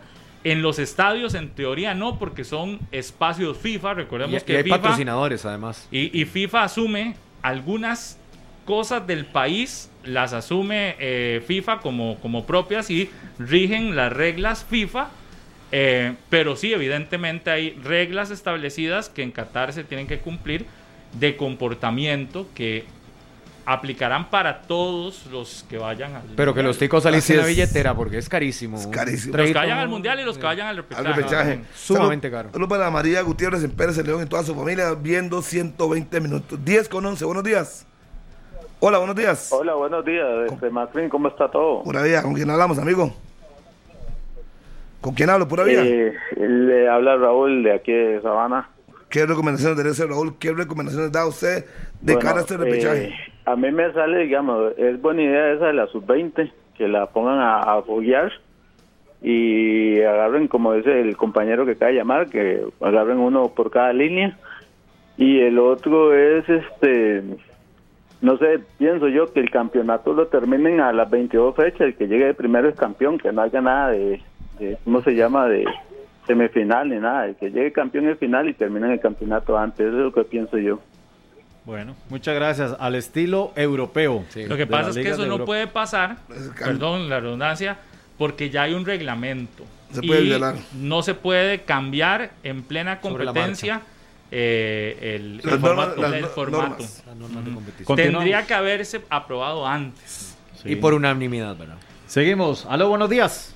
Buenos días, Maynor, ¿cómo está? Muy bien, ¿usted qué tal? ¿Con quién hablamos? Eh, Andrés de la Juela. Adelante Andrés con su comentario de la selección sub-20 y estas recomendaciones pensando en el repechaje ante Nueva Zelanda. A mí me parece que eh, con esa selección sub-20 deberían añadirle un poco de, de- de la MLS. Entonces creo que de ahí, digamos, uno como Lassiter me parece un refuerzo que puede venir, que nunca ha dejado de, de tener eh, fogueo y de ser protagonista, y ciertos jugadores que le pueden dar experiencia a la sub-20 y esto. Y en cuanto a- al, repechaje, yo creo que sí, que nada más agarran jugadores que tienen que agarrar de aquí, y creo que con la sub-20 y MLS se arma un buen equipo para enfrentar esos, esos, esos partidos y se, se le da eh, un buen, buen eh, como ver bien a los jugadores de, de, de MLS y otros que casi no se llaman para, para enfrentar esos partidos. Sí, una buena base, una buena base Claro, una buena base entre los dos. Perfecto. Bueno, muchas gracias. Seguimos. 10 con 13 en 120 minutos. Otra llamada. Buenos días. Sí, buenos días, gracias. Aló, buenos días. ¿Con quién hablo? Sí, Martín Quiroz, Don Martín, ¿de dónde nos llama, don Martín? Puriscal. De Puriscal. ¿Qué le parece ese tema de la planificación de la selección nacional y la Liga de Naciones? Yo creo que es el momento de poner prioridades, prioridades de hacer repechaje. Segundo, Liga eh, de Naciones, este, se debe ya empezar a, a pensar en un equipo nuevo, un equipo B, totalmente B. Este, para ver, yo sé que sí nos hemos convencido que, que si hay talento, lo que pasa es que ellos necesitan un poco más de, de motivación porque es una generación flojita, esa es la verdad. Necesita un poco más de motivación, este, tienen de todo, este, eh, que dejen de peinarse en tanto y que se preocupen por jugar fútbol nada más. Gracias, buen día. Perfecto, don Martín. Bueno, muchísimas gracias a usted más bien por la llamada. 120 minutos. Muy bien, vamos, están rápidas las llamadas, entonces una rondita más. Muy buenos días. Sí, buenos días. ¿Con quién tenemos el gusto? Buenos días. Todo el año esperando por esa llamada. Con los audífonos en mi trabajo, pero hasta voy a parar un toque. Oiga el asunto. Oiga, pero ahí, ahí, ahí tenemos mucha gente. Vea, vea la gente que no ha llamado. Eh, está Lassiter, Alan Cruz, eh, como es Luis Díaz, Bernal Alfaro, Guzmán, no sé, hay tanta gente para tirar para arriba. Ahí yo pienso que la sub-20 que haga lo suyo y, y la otra que haga lo que tenga que hacer. Pero no, hombre, ahí hay so- de sobra jugadores. Acuérdense de mí, todo el mundo va a querer jugar. Hasta yo quiero jugar con el técnico nuevo, ¿me entiende? ahí tenemos a esa gente votada. eh, El 10, Aguilar, Heredia, que nunca le han dado pelota. ¿Me entiende? Ok. Sí, está buenísima, ¿no? Toda esa gente que sí, en, la. MLS, Randall Leal, que se perdió, a ver qué, toda esa gente. Hasta Ureña lo llamo yo a ver qué, ¿usted qué sabe? Tenemos tres elecciones con esa, con esa motivación que tiene esta gente ahorita, con ese profe, yo le garantizo que sí, sí, sí, sí funciona.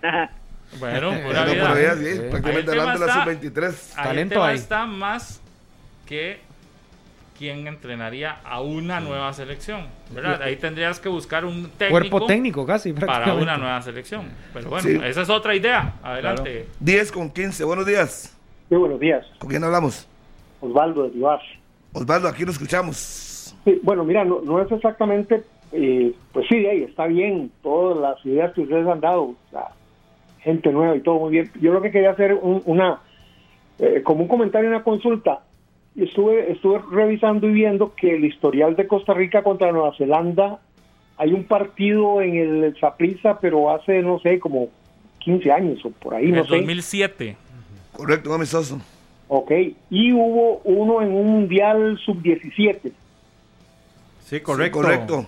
Ok, la- lo que yo quisiera es que tal vez que ustedes que tienen más conocimiento y más eh, eh, posibilidades que uno, ¿qué jugadores de aquella sub-17 están hoy en la selección de Nueva Zelanda? Porque sé que en la de Costa Rica, por lo menos recuerdo a um, Campbell y a Yeltsin Tejeda.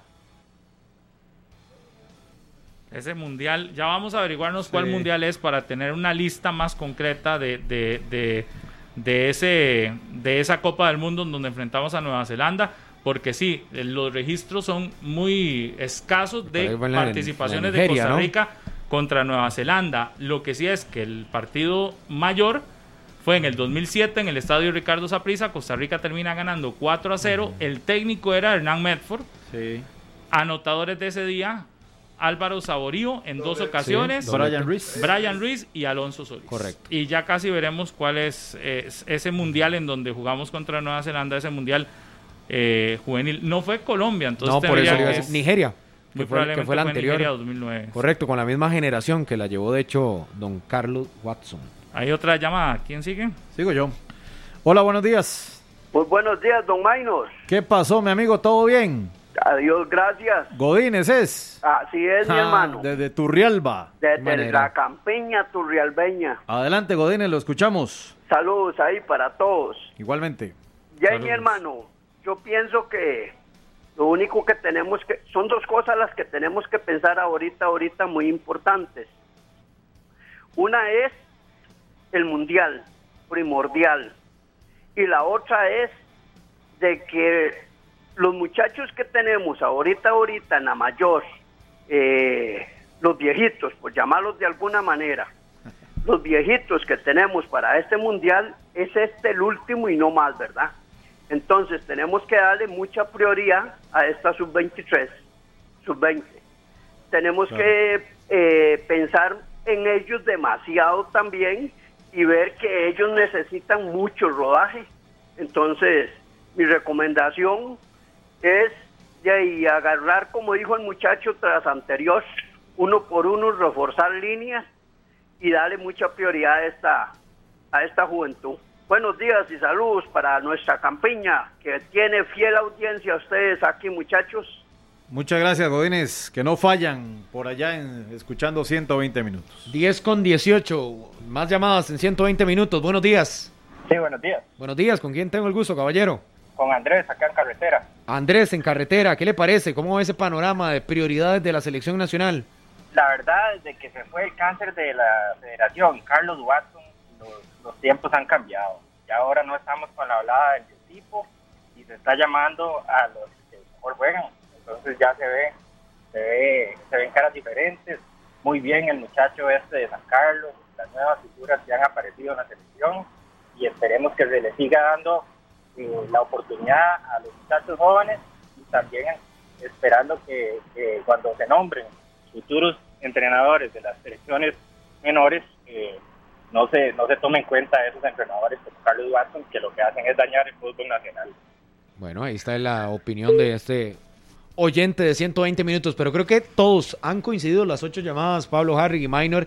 Primero, en priorizar el repechaje, como lo dijimos, de buenas a primeras. Y lo segundo, en darle oportunidad a esos muchachos de la sub-20, que podría ser un buen análisis. Habría que ver qué piensa, por ejemplo, Vladimir Quesada, porque podría ser que él diga no, sí, o se rompe el proceso, o no, o inclusive priorizar, porque hay que ver también si en el calendario de partidos de esta selección ya estaban algunos fogueos establecidos, que pareciera por lo menos públicamente no los se han anunciado. Sí, sí, hay varios jugadores, como lo dijeron, de la sub-23 que no clasificó a las Olimpiadas. que quedaron pueden ahí. rescatar ahí, que no han tenido oportunidades por su rendimiento. A ver qué pasa. Bueno, eh, era una muy buena selección, ¿verdad? Esa. Fue en, en Nigeria 2009 fue que ¿Eh? enfrentamos a Nueva Zelanda. En, eh, estábamos en el mismo grupo, El grupo de. Nueva Zelanda, sí. eh, jugadores de Costa Rica que participaron en ese Uh, mundial. La lista Joel dice que Campbell. Ricardo Rojas era guardameta, Nicolás Allers, defensa, Josué Aguilar, Alejandro Calderón, Pablo Martínez, Jason Peña, Vianey Blanco, Juan Bustos Golovio, Jonathan Moya, David Vega, Joel Campbell, Dylan Flores, Federico Crespo, Rosvin Mayorga, Joseph Mora, Ariel Soto, Yelsin Tejeda, Mauricio Vargas, Irving Huertas, Adrián Mora y Luis Rodríguez. Como bien decía el amigo, Yelsin, Joel están todavía en la selección mayor y nada más, porque ha sido convocado en ocasiones Jonathan Moya, pero no Sí. ha sido eh, constante o habitual, ¿sí? Esa fue la selección de Costa Rica, mientras que la selección de Nueva Zelanda que participó en esa Copa del Mundo, no sé si tiene ah, la lista actual, Minor, porque le voy a leer los nombres de los que estuvieron en ese mundial y no sé, la Sí. última lista que Sería el participó. partido contra Isla Salomón. Contra Isla Por Salomón, ejemplo, el último. sí, en ese último contra Isla Salomón, no sé si alguno repetirá, pero le voy a ir dando nombres. Voy a Pablo, Ajá. nada más aquí para terminar. Que de eso ya pasaron 13 años, ¿verdad? Desde el 2009. En ese Mundial de Nigeria. Carlos Watson era el técnico de, de Costa Rica, me parece. Porque ahí debutó en esa Copa del Mundo Juan Bustos Golovio también. Todos esos muchachos, Vianey Blanco. ¿Cómo se han perdido varios de esos? Irving Sí. Huertas, lo de Luis Rodríguez, ojo, ¿verdad? E inclusive el mismo caso de, de José Mora, que es el lateral izquierdo en la MLS, exfutbolista del Saprissa y de la Liga. Esa la generación la tengo clara, sí, porque es mi generación. Listo, Pablo. Dice que los jugadores que participaron de ese mundial, el guardameta Koei Turipa, Eh, no, defensa Matt Gibbons, no. Adam Thomas, defensa, Eh, ese sí. sí está, Oh, uno. Sí. Luis Uno. Esteves, No, Gordon Murray, no. Muriel, Tim Pilkington, este es delantero, Ese no lo veo acá.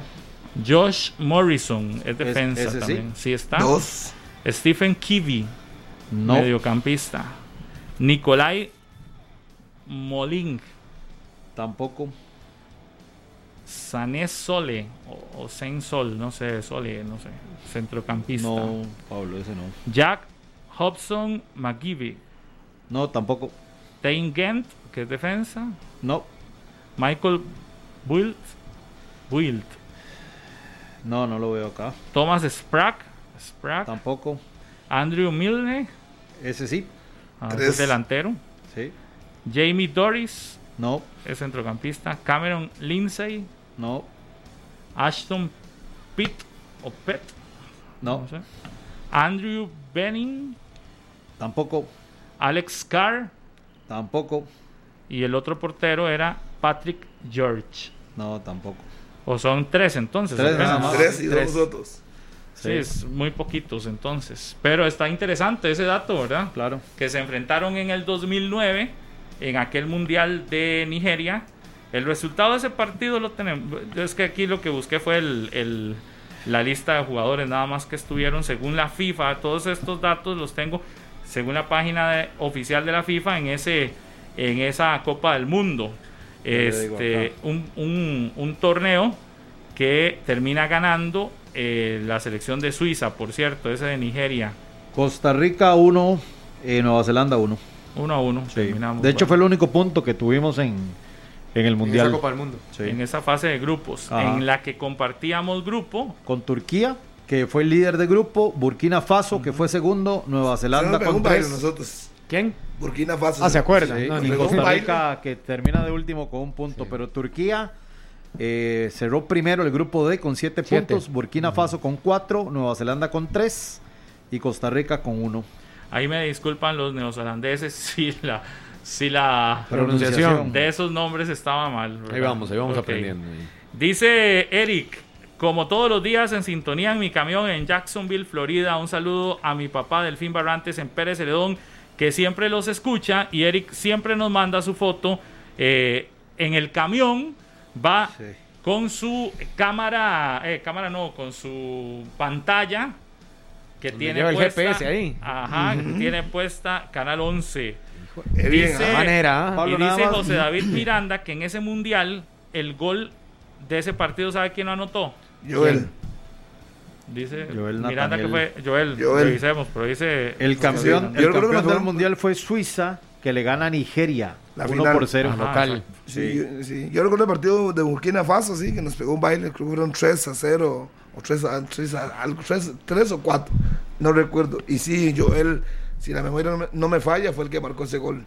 Ahí cuando Watson hablaba de que Joel iba a ser una gran promesa del fútbol de Costa Rica y que no entendía cómo no le daban pelota en su club. Cuando eso era el tema de Punta Arenas. Exacto, Estaba jugando en mandaron- Punta Arenas. Estaba en esa pista y lo mandaron a Punta Arenas. Y decían, Previo a ese mundial. Sí. Y bueno, y pura, después. memoria. ah. Ah, bueno, bueno. Ese mismo año, 2009, que vienen llegando estos muchachos de, de, Egip- de Nigeria, algunos se montan para irse a Egipto. No, no, no, no, no, ninguno no, se fue a Egipto, no, más bien ellos venían llegando y son los que se montan luego para la participación de Costa Rica en Colombia. En Colombia, 2011. dos años después. Pero sí. sí, ese mismo año nosotros participamos en la sub-17 en, eh, en, en Nigeria y con la sub-20 en Egipto, que en la sub-20 sí nos va muy bien. Más creo que fue primero el sub-17 y después Correcto. el Que por sub-20. cierto, ese Sí. sub-20 enfrentamos a otro de ahí, de Oceanía, que ahora participa en otra confederación, la selección de Australia. Australia. Ujú. Pero Nueva Zelanda sí son muy pocas las participaciones que hemos tenido contra Sí. esa selección. de Joel Campbell Zelanda. anotó, Jonathan Moya anotó y Juan Bustos Golovio anotaron en en, ese mundial. en Los ese únicos mundial. tres goles de la fase de Correcto. Contra grupos. Burkina Faso con 3-1, ¿ah? 4-1. Ok. Tenía claro que contra Burkina Faso metimos un gol, pero nos pegaron un baile. Sí, Que, que era un- Sí. que era el rival que al principio se acuerda que Carlos Watson decía que podía ser El campeón del mundo. El, sí, exactamente. Y no llegó. Ese Burkina Faso. Ese Burkina Faso. Es un porque tal vez uno, lo lee ahorita y suena como. eh, no, ¿Qué pasó? no y es ese equipo fue mundial. Si y ese equipo. Clasificó al mundial mayor luego. Sí. Y ese equipo tenía una generación increíble. Muy buenos jugadores. Muy bueno. Bueno, las 10 con 27, ¿les parece si hacemos una pausa? Venimos a hablar del, jo- eh, de la jornada 12 del Campeonato Nacional que arranca hoy, como ustedes lo han dicho. Cuatro Eh, partidos. Y con la presión claramente de Alajuelense hoy enfrentando a Sporting por el primer lugar del torneo. Así hoy es. la liga recibe en su casa al equipo de Sporting a las líder. 8 de la noche. Si Alajuelense gana, asumiría el primer lugar esperando lo que pase con Guadalupe, El jueves. que juega hasta el jueves Ante contra. Cartaginés. En Cartago. Pero si Sporting sacara hoy una victoria, como lo hizo el Santos el viernes anterior, podría aumentar a cuatro puntos la diferencia Claro.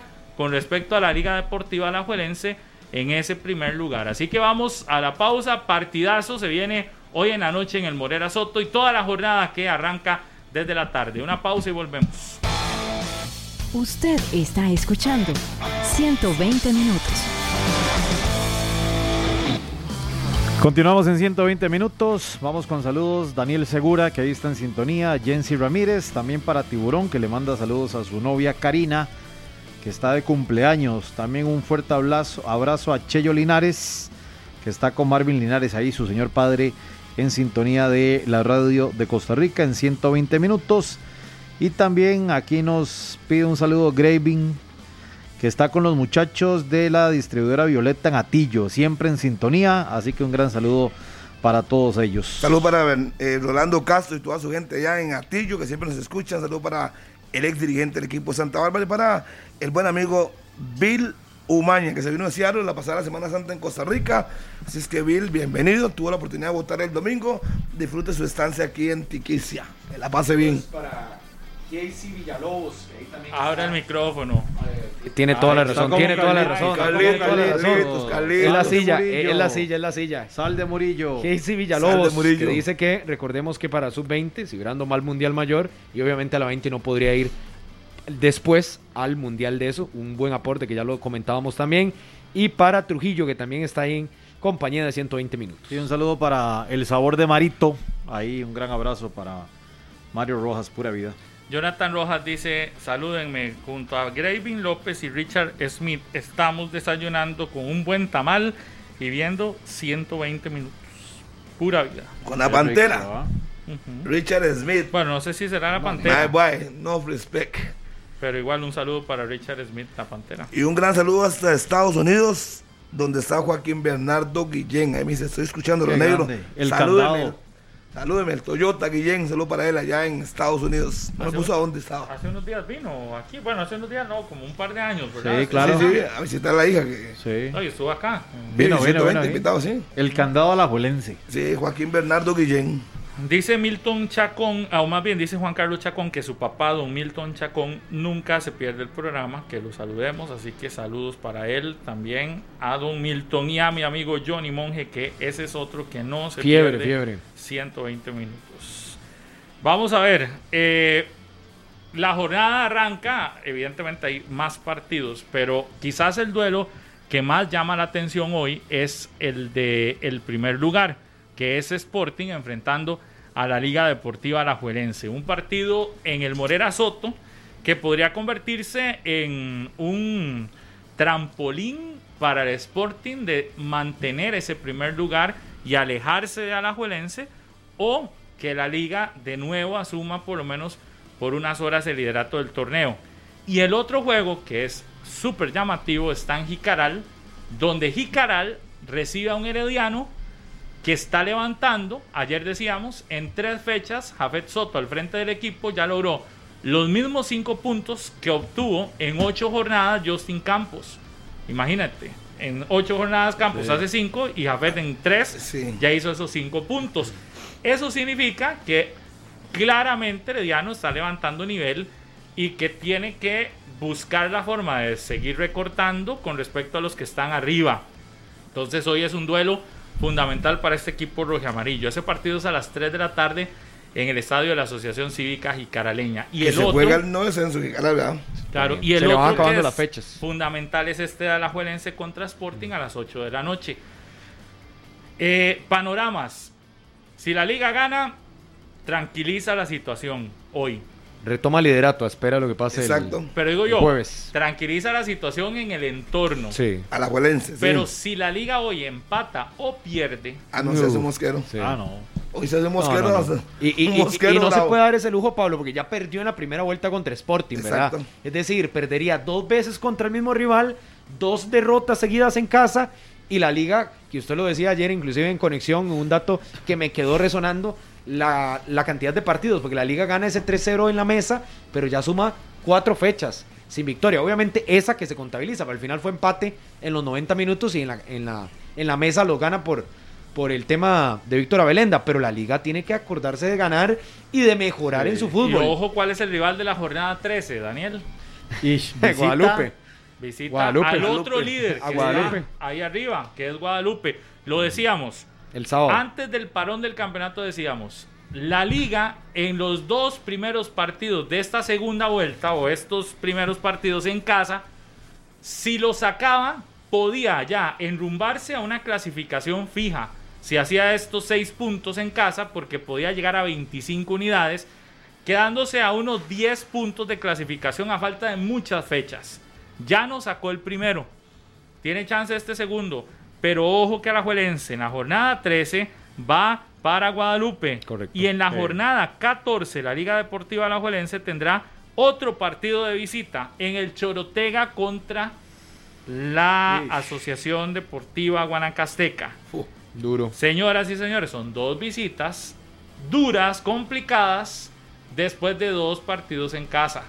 Entonces hoy sí yo creo que tiene una exigencia Mayor. clara, Rudé, más que nunca otra vez, de intentar ganar estos puntos, porque empate o derrota, yo creo que se le... La continuidad de Rudé ahí sí yo creo que estaría Goodbye. muy, muy, muy en duda. Sí, y, no- y recordemos que también juega el Santos hoy contra San Carlos. Si ganara el equipo San Carlos llega a 19 puntos.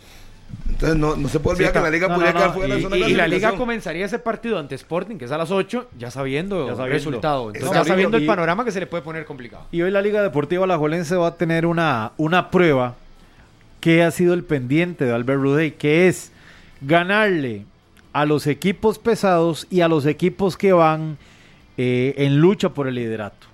Que eso es algo que la Liga Deportiva Alajuelense no ha podido consolidar en este torneo. Hoy será una prueba de oro para la liga, para buscar esos eh, levantones anímicos que a veces tienen los equipos, para mantenerse en el liderato de la primera división y golpear directamente a un rival que ha peleado mucho y que se ha, eh, que se ha mantenido en varios días en el primer lugar y para volver a recuperar el respeto en el Alejandro Morera Soto, que le ha costado muchísimo a esta Liga Deportiva Alajuelense jugar en condición de local. No, y para que la liga estabilice también un rendimiento, porque yo lo he observado en muchos partidos, en este, a ver, es que parece que pasó mucho tiempo que nos endulzamos con la selección y todos nos montamos en la caravana tricolor, pero en el torneo a la liga yo le he visto partidos paupérrimos, como el de Pérez Celedón. En Pérez Celedón perdió y jugando malísimo.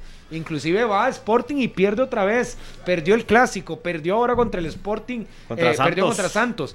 Y ahora el partido que se viene contra el Sporting. Entonces la liga tiene que estabilizar. Por eso mismo que decía Pablo, el panorama para Albert Rude, más allá del voto de confianza que se le da, el apoyo que se le da de parte de Junta Directiva, gerencia y demás, es como lo decía Rude el, el viernes anterior. Es que si no ganamos, hablo de la liga y los intereses manudos, obviamente que se le comienza a complicar el panorama. Porque vamos, apenas arrancando la segunda vuelta. Y si la liga no saca esa diferencia que marcaba Pablo con el objetivo que ellos mismos han dicho, que es ser De líderes, claro. se le va complicando y todos los de atrás vienen sumando eh, y se le van poniendo ahí a la par. No, y es que, ¿qué- qué- qué- no, y es ¿Eh? que qué respuesta tendría hoy un Albert Rude ante un resultado negativo. No, es que ya no tendría, ya no hay excusas. Yo creo que se le El están mismo acabando recoge las chunches, excusas. imagino, si hoy no gana, el mismo debería recoger, sus- chunches y hacerse un lado. ¿Usted cree, Harry? yo, yo no lo veo tan claro, ni Bueno, que venga no. de él, No, ni de la sí. gerencia tampoco. Eh, pues. De la junta directiva son otros 100 pesos. Ah, bueno. Pero Llega- la llega- no, gerencia por eso, llega y el el momento técnico no. un técnico Tiene que ponerse las barbas en remojo, él sabe, no puede decir todos los partidos. Hoy perdimos y yo soy el responsable. Eso es muy fácil, todas las conferencias decir lo mismo. Es Eso que muy fue fácil. eso, ¿no? Y, y lo decía ayer. Resaltar el trabajo, que la práctica ha sido determinante, que ha sido un método Infernal. impresionante y que, el, y que el equipo a tope en la práctica. No, Pero no, a la hora de Si la no verdad, resultados, todo a la hora de la competencia, bla, donde vale. bla, bla, Por eso bla. le decía, hay jugadores que son campeones del mundo en entrenamientos. Y son campeones en entrenamientos. Pero a la hora que viene la competencia, que viene un rival de peso, un rival con un colmillo, no solo en el banquillo, como José Yacone, Sí. sino la cantidad de jugadores La que hoy que vuelven. Al. Alejandro Sí. Morera Soto. Y que los va a poner. Que vistieron esa camisa, por juego. supuesto. Porque los puso en, desamparados y liderados, el tema y liderados por quién? Por Randall Azofeifa, que ya ha salido campeón en esa cancha, que conoce a la perfección el Morera Soto. Pero hoy, vas- hoy- hoy usted verá a un Barlon Sequeira, a Salvatierra, a Meneses. Sí, a partiéndose. Rojas. ¿Cuántos más? Minor, y lo que, el portero. lo que yo pensaría que Sí, no- uno no puede observar es esos inventos que a veces también después de un mes que uno siente que está bien, lo ensayó y demás, venga a ser el técnico español de la liga. Es decir, si tenés una columna vertebral que te había dado funcionamiento Juegue. previo al parón, eso es lo que tiene que jugar. Hoy Carlos Mora tiene que o sea, volver, hoy tiene que volver. tiene que volver los titulares. Hoy todavía Venegas no está. Le falta un partido. No, le falta El uno, de hoy. Pablo. Este es el- Hoy, el- ya. el último. El último. Ya hoy en zona ya. ofensiva, la liga, vea, aquí es donde uno, por eso, el discurso ¿Se del acuerda? entrenador, Al inicio. el discurso del entrenador uno no lo compra para nada. La liga dice que le tiene suficientes jugadores, por eso deja Que con ir a tres le alcanzaba. Porque el- su estilo de juego es con solo uno y hoy tiene escasez de goles. Si no es Venegas, tiene escasez de goles. Hoy tendrá, yo, yo creo que también lo de Jürgens es un momento donde anda muy estresado el jugador por anotar. Ansioso. No creo que, que Jürgens no tenga calidad. Me parece que es un muchacho de, de calidad y todo lo demás. Pero anda también. ansioso, anda, anda en este momento con- con- Precipitado. exactamente. Entonces, hoy me parece un error si vuelve de titular. Me parece que hoy la liga debería buscar la fórmula con alguno otro. Dorian es el otro que le queda. Sí, que le quedan ahí, que ojo que es a lo que la liga está apostándole a muchachos sin este todavía gran nombre, pero tendría que entrar ahí para darle un chance a Jürgens que sí anda un toque precipitado y podría en- entrar de variante en cualquier momento. Pero sí a la Juelense hoy, sin Venegas, lo ves al frente como un equipo que no es tan sólido en zona ofensiva. Y tras de eso, llegas a ver la zona defensiva con errores gruesos, con errores que, que- que uno termina diciendo, pero mira, esta zona defensiva eh, eh, está, pa- parece como que si en estos últimos 22 días no hubiese trabajado. De- errores de concentración, errores de... de- ¿En de- salida? a la hora de ponerse hasta de acuerdo cómo está, uno ahí siente que tiene claramente un problema de la Liga Deportiva Alajuelense y que te- ten- tendrá que buscar sí o sí una solución a ese tema, porque de lo contrario podría meterse en un, en un riesgo fuerte, porque este partido será, si no el más difícil, uno de los más difíciles que tiene que enfrentar a la Juelense. Y la lectura de partido, que es lo que uno ahí ve en ese ajedrez donde José Yacone le pueda sacar la ventaja. Hoy Yacone, hoy, Chaco- hoy Yacone, que restringe un poco a su equipo, hay que decirlo así, para, ¿Qué es el, equi- Yacone para el equipazo que tiene. Un paréntesis. ¿Qué te hace Yacone hoy? A Esperar la liga. sí, no, esper- esperarlo. no, No, pero inteligente. Desesperar a la liga.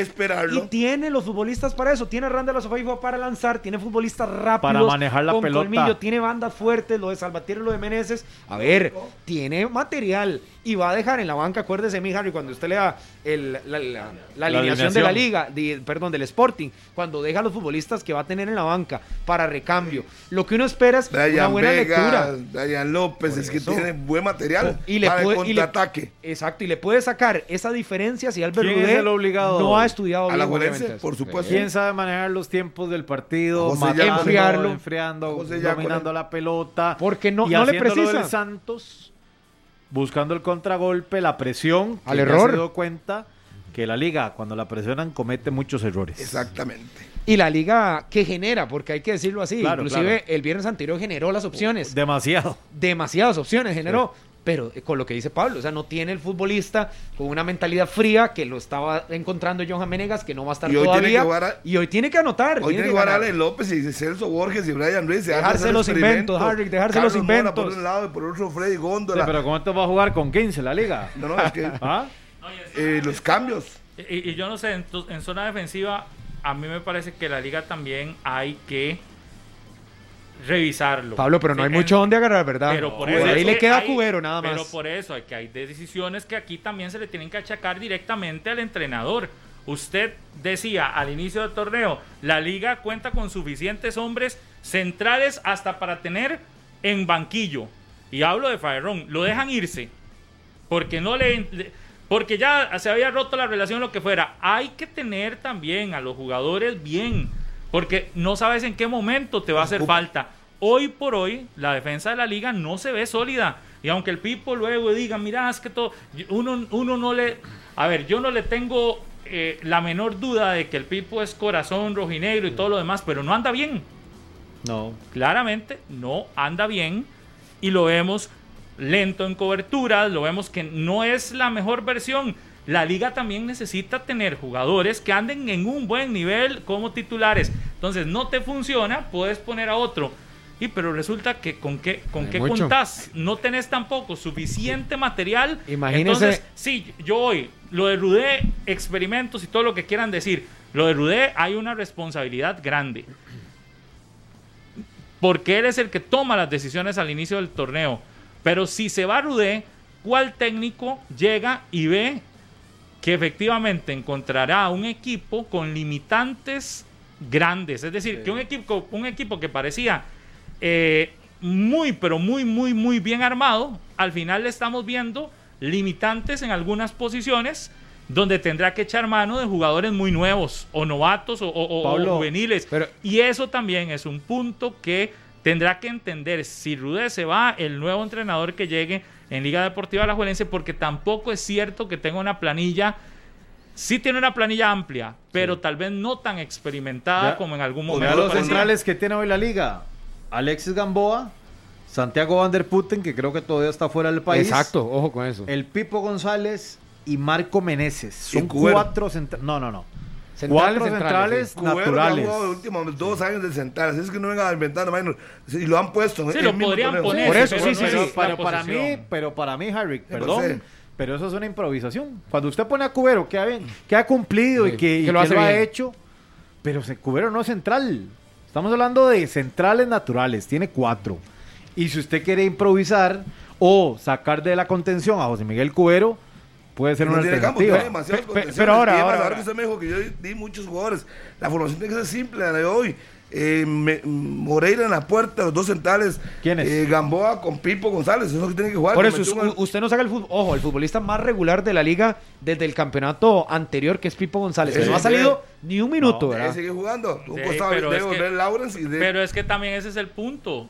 Digamos, cuando alguien comete error tras error, también es bueno de vez en cuando mandarlo De a la banca. No estoy diciendo todos los partidos, pero de vez en cuando decir, mira, usted también ocupa un toque de banca.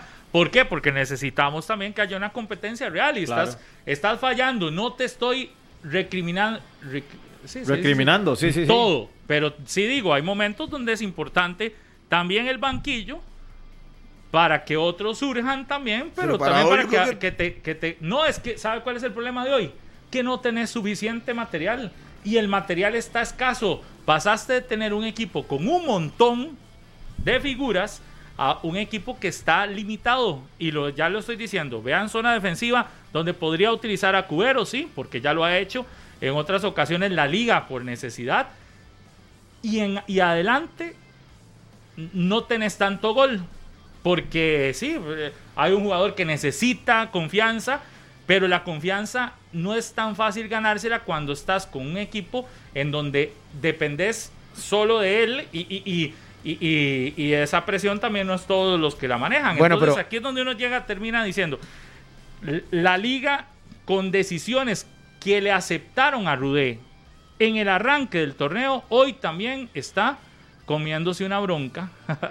Como dice, eh, decía el presidente electo de este país, hoy se está comiendo una bronca grande. Y es que no le alcanzó todo el arsenal, porque resulta que hay, hay, hay situaciones que pasan en un torneo. Sí, puedes perder a un Venegas. jugador, puedes sí, lesionarte goleador. otro, y estás limitado. Y, y es responsabilidad también del técnico que toma la decisión de con qué jugadores se queda. Que a mí no me asustaría, Pablo, que venga también con otra de las iniciativas.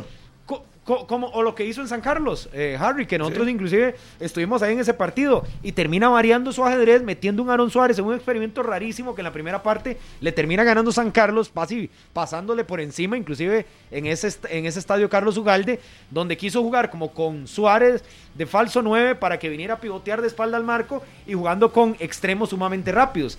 A mí me parece que inclusive si Jürgen no va a ser titular hoy, debería ser Freddy Góndola, que tiene más potencia, ha Y- jugado no, más no, en no, esa y posición. así- Y, es el extranjero que más rédito le ha dado a la Oiga, Liga Deportiva. oiga, La y lo dejaste en el banquillo el viernes Oiga, anterior. Minor y compañeros, hoy la liga va a enfrentar a un equipo que se le va a cerrar aún más que lo que se le cerró el Santos el viernes pasado y que le va a contragolpear con más peligro o que le va a buscar atacar con más peligro que el viernes anterior porque el equipo de hoy se nota que está muy pero muy bien Trabajado. trabajado. Ajustado. Entonces, hoy la liga tiene que buscar la forma de no desesperarse porque va a ser complicado encontrar el gol. Y ese cuidado atrás, mientras al otro lado yo veo a Yacone que, me, que, que va, va a ir a lo que sabe hacer. Pablo ganaron Su 4 por especialidad. 0 a contra San Carlos, le pegaron un baile al equipo Sí, de sí, Douglas pero usted Sequeira. no espera a un, a un Sporting Igual, así igual, ofensivo. igual, no, no. Hoy- pero la confianza la tiene, pero la confianza la tiene y tiene futbolistas Sí, anotando. pero, pero por ejemplo, yo, usted me dice eso y, y uno diría, mira, es que es súper ofensivo. No, no. O- No. la versión de Sporting de hoy, no. olvídese No, que no, va a ser la que le vimos contra San Carlos. No, me va a Es, esperar. es emocional, es desesperar a la liga. Exacto, y buscar la forma en la que le llegue el gol, que puede ser por un remate de tiro libre de Randall Azofeifa, que puede ser por una jugada de Un centro y un cabezazo que llegue ahí a cerrarle a alguien, puede ser un centro Clooney, que venga Roger por uno de Rojas. los costados eh, al área. Eh, Puede Miller, haber un, montón de opciones. Brian Vega, Sí, no, es que hay varios, tiene Hay variedades. varias opciones. Y la liga no tiene que desesperarse el día de hoy. Tiene que tener tranquilidad, tener la bola, porque lo van a desesperar a más no poder. Y ahí es donde vamos a ver la astucia del entrenador, que para mí Ve- Vea usted el segundo no tiene. tiempo. Descifrar ese, ese candado. El segundo tiempo de la liga, el viernes pasado, la liga se va arriba, al frente, a buscar y a buscar y a buscar. Hace más de 10 o- eh, ocasiones entre remates directos y desviados en el segundo tiempo. No sé si fueron 7 tiros de esquina en el segundo tiempo. Y no logró resolver ni uno de, todos esas, de todas esas jugadas y más bien le terminan anotando.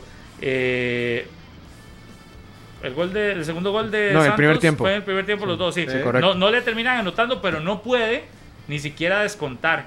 Este tipo de situaciones es la que uno prevé para hoy. La liga atacando de arranque y un equipo ordenado. Por eso tendrá que buscar fórmulas distintas a la Juelense para ver Si llega- poderla sacar. Hoy tiene a que volver a victoria. a Lawrence por la banda izquierda. Ah, sí, claro. Por ejemplo. Por Que hay que tirar lo mejor que tienen. Toda la Lo estelar. mejor, mejor. Tiene que volver a la Ah, sí. formación estelar. Está en casa, tiene que ganar, enfrenta al líder tiene que Sí, sí, retomar sí. esa, esa punta. O sea, es la Liga Deportiva Alajuelense. Si pierde- O sea, no, puede no, ¿Y el no 9 de puede darse el lujo de ¿Quién es el otra 9 de la liga hoy? Es que eso es lo que yo digo. Góndola usted me lo quién? pregunta, yo pongo a Góndola. Sí. Porque Si me parece que Y ya a, y a Carlos Mora en vez de Jürgens. A un costado. a un sí, costado. A un costado. Sí. Y Israel se puede mantener. No, Yo lo saco. Y si A pierde Israel. o empata. ¿Y a quién mete por ese otro ¿Sí lado? qué? Y si la liga pierde o empata hoy. De ahí se va Uh, Rudé, allí tiene que irse. Pausa y volvemos. En un momento, 120 minutos. Qué bárbaro, Harrick. Para el Drupi, el taxista Siempre número uno. Y para feo. el hombre de superficies modernas. Saludos para hacer Graving y toda su gente. Que la pase bien. sobre el Dice, cierre. dice Alejandro Güell que en Auto Chalo en Alajuela tienen puesto 120 minutos. Que lo saludemos, pura vida. Mi amigo Pedro Céspedes dice que está viendo y escuchando en este momento 120 minutos. Un abrazo, Pedro. También para. Dice Que- Guillermo José, soy manudo, pero hoy la liga pierde 3 a 0. Híjole. Dice aquí, ay, es que me. Vamos a ver. Melvin Navarro, también saludos para Melvin eh, Navarro y Víctor Fallas, también saludos para Víctor, para todos los que están ahí escribiéndonos. Y una noticia ahí que, que también se, se está ratificando en las redes lo de Rusia, ahora que ya aceptó prácticamente lo del tema del Mundial, re- retira de esta manera el recurso que había interpuesto ante FIFA. A ellos los habían excluido de la Copa del Mundo por toda la circunstancia bélica que se vive en Ucrania. Y ya Rusia dice, bueno, hey, tema cerrado, nos concentramos en otra cosa, retiramos el recurso porque parecía que no lo iban a ganar jamás para estar en la Copa del Mundo. Pareciera no le voy a ganar jamás. Eh, por eso. Bueno, nos vamos. Que tengan un excelente día. Martes ya viene Noticias Monumental con toda la información más eh, importante a nivel nacional e internacional. Que tengan un excelente día. Gracias. Ah, un saludo para mi buen amigo Adrián Sirias, que está, pero dice, la, está molesto con la liga, Adrián. Saludos a todos. Gracias. Chao. Este programa fue una producción de Radio Monumental.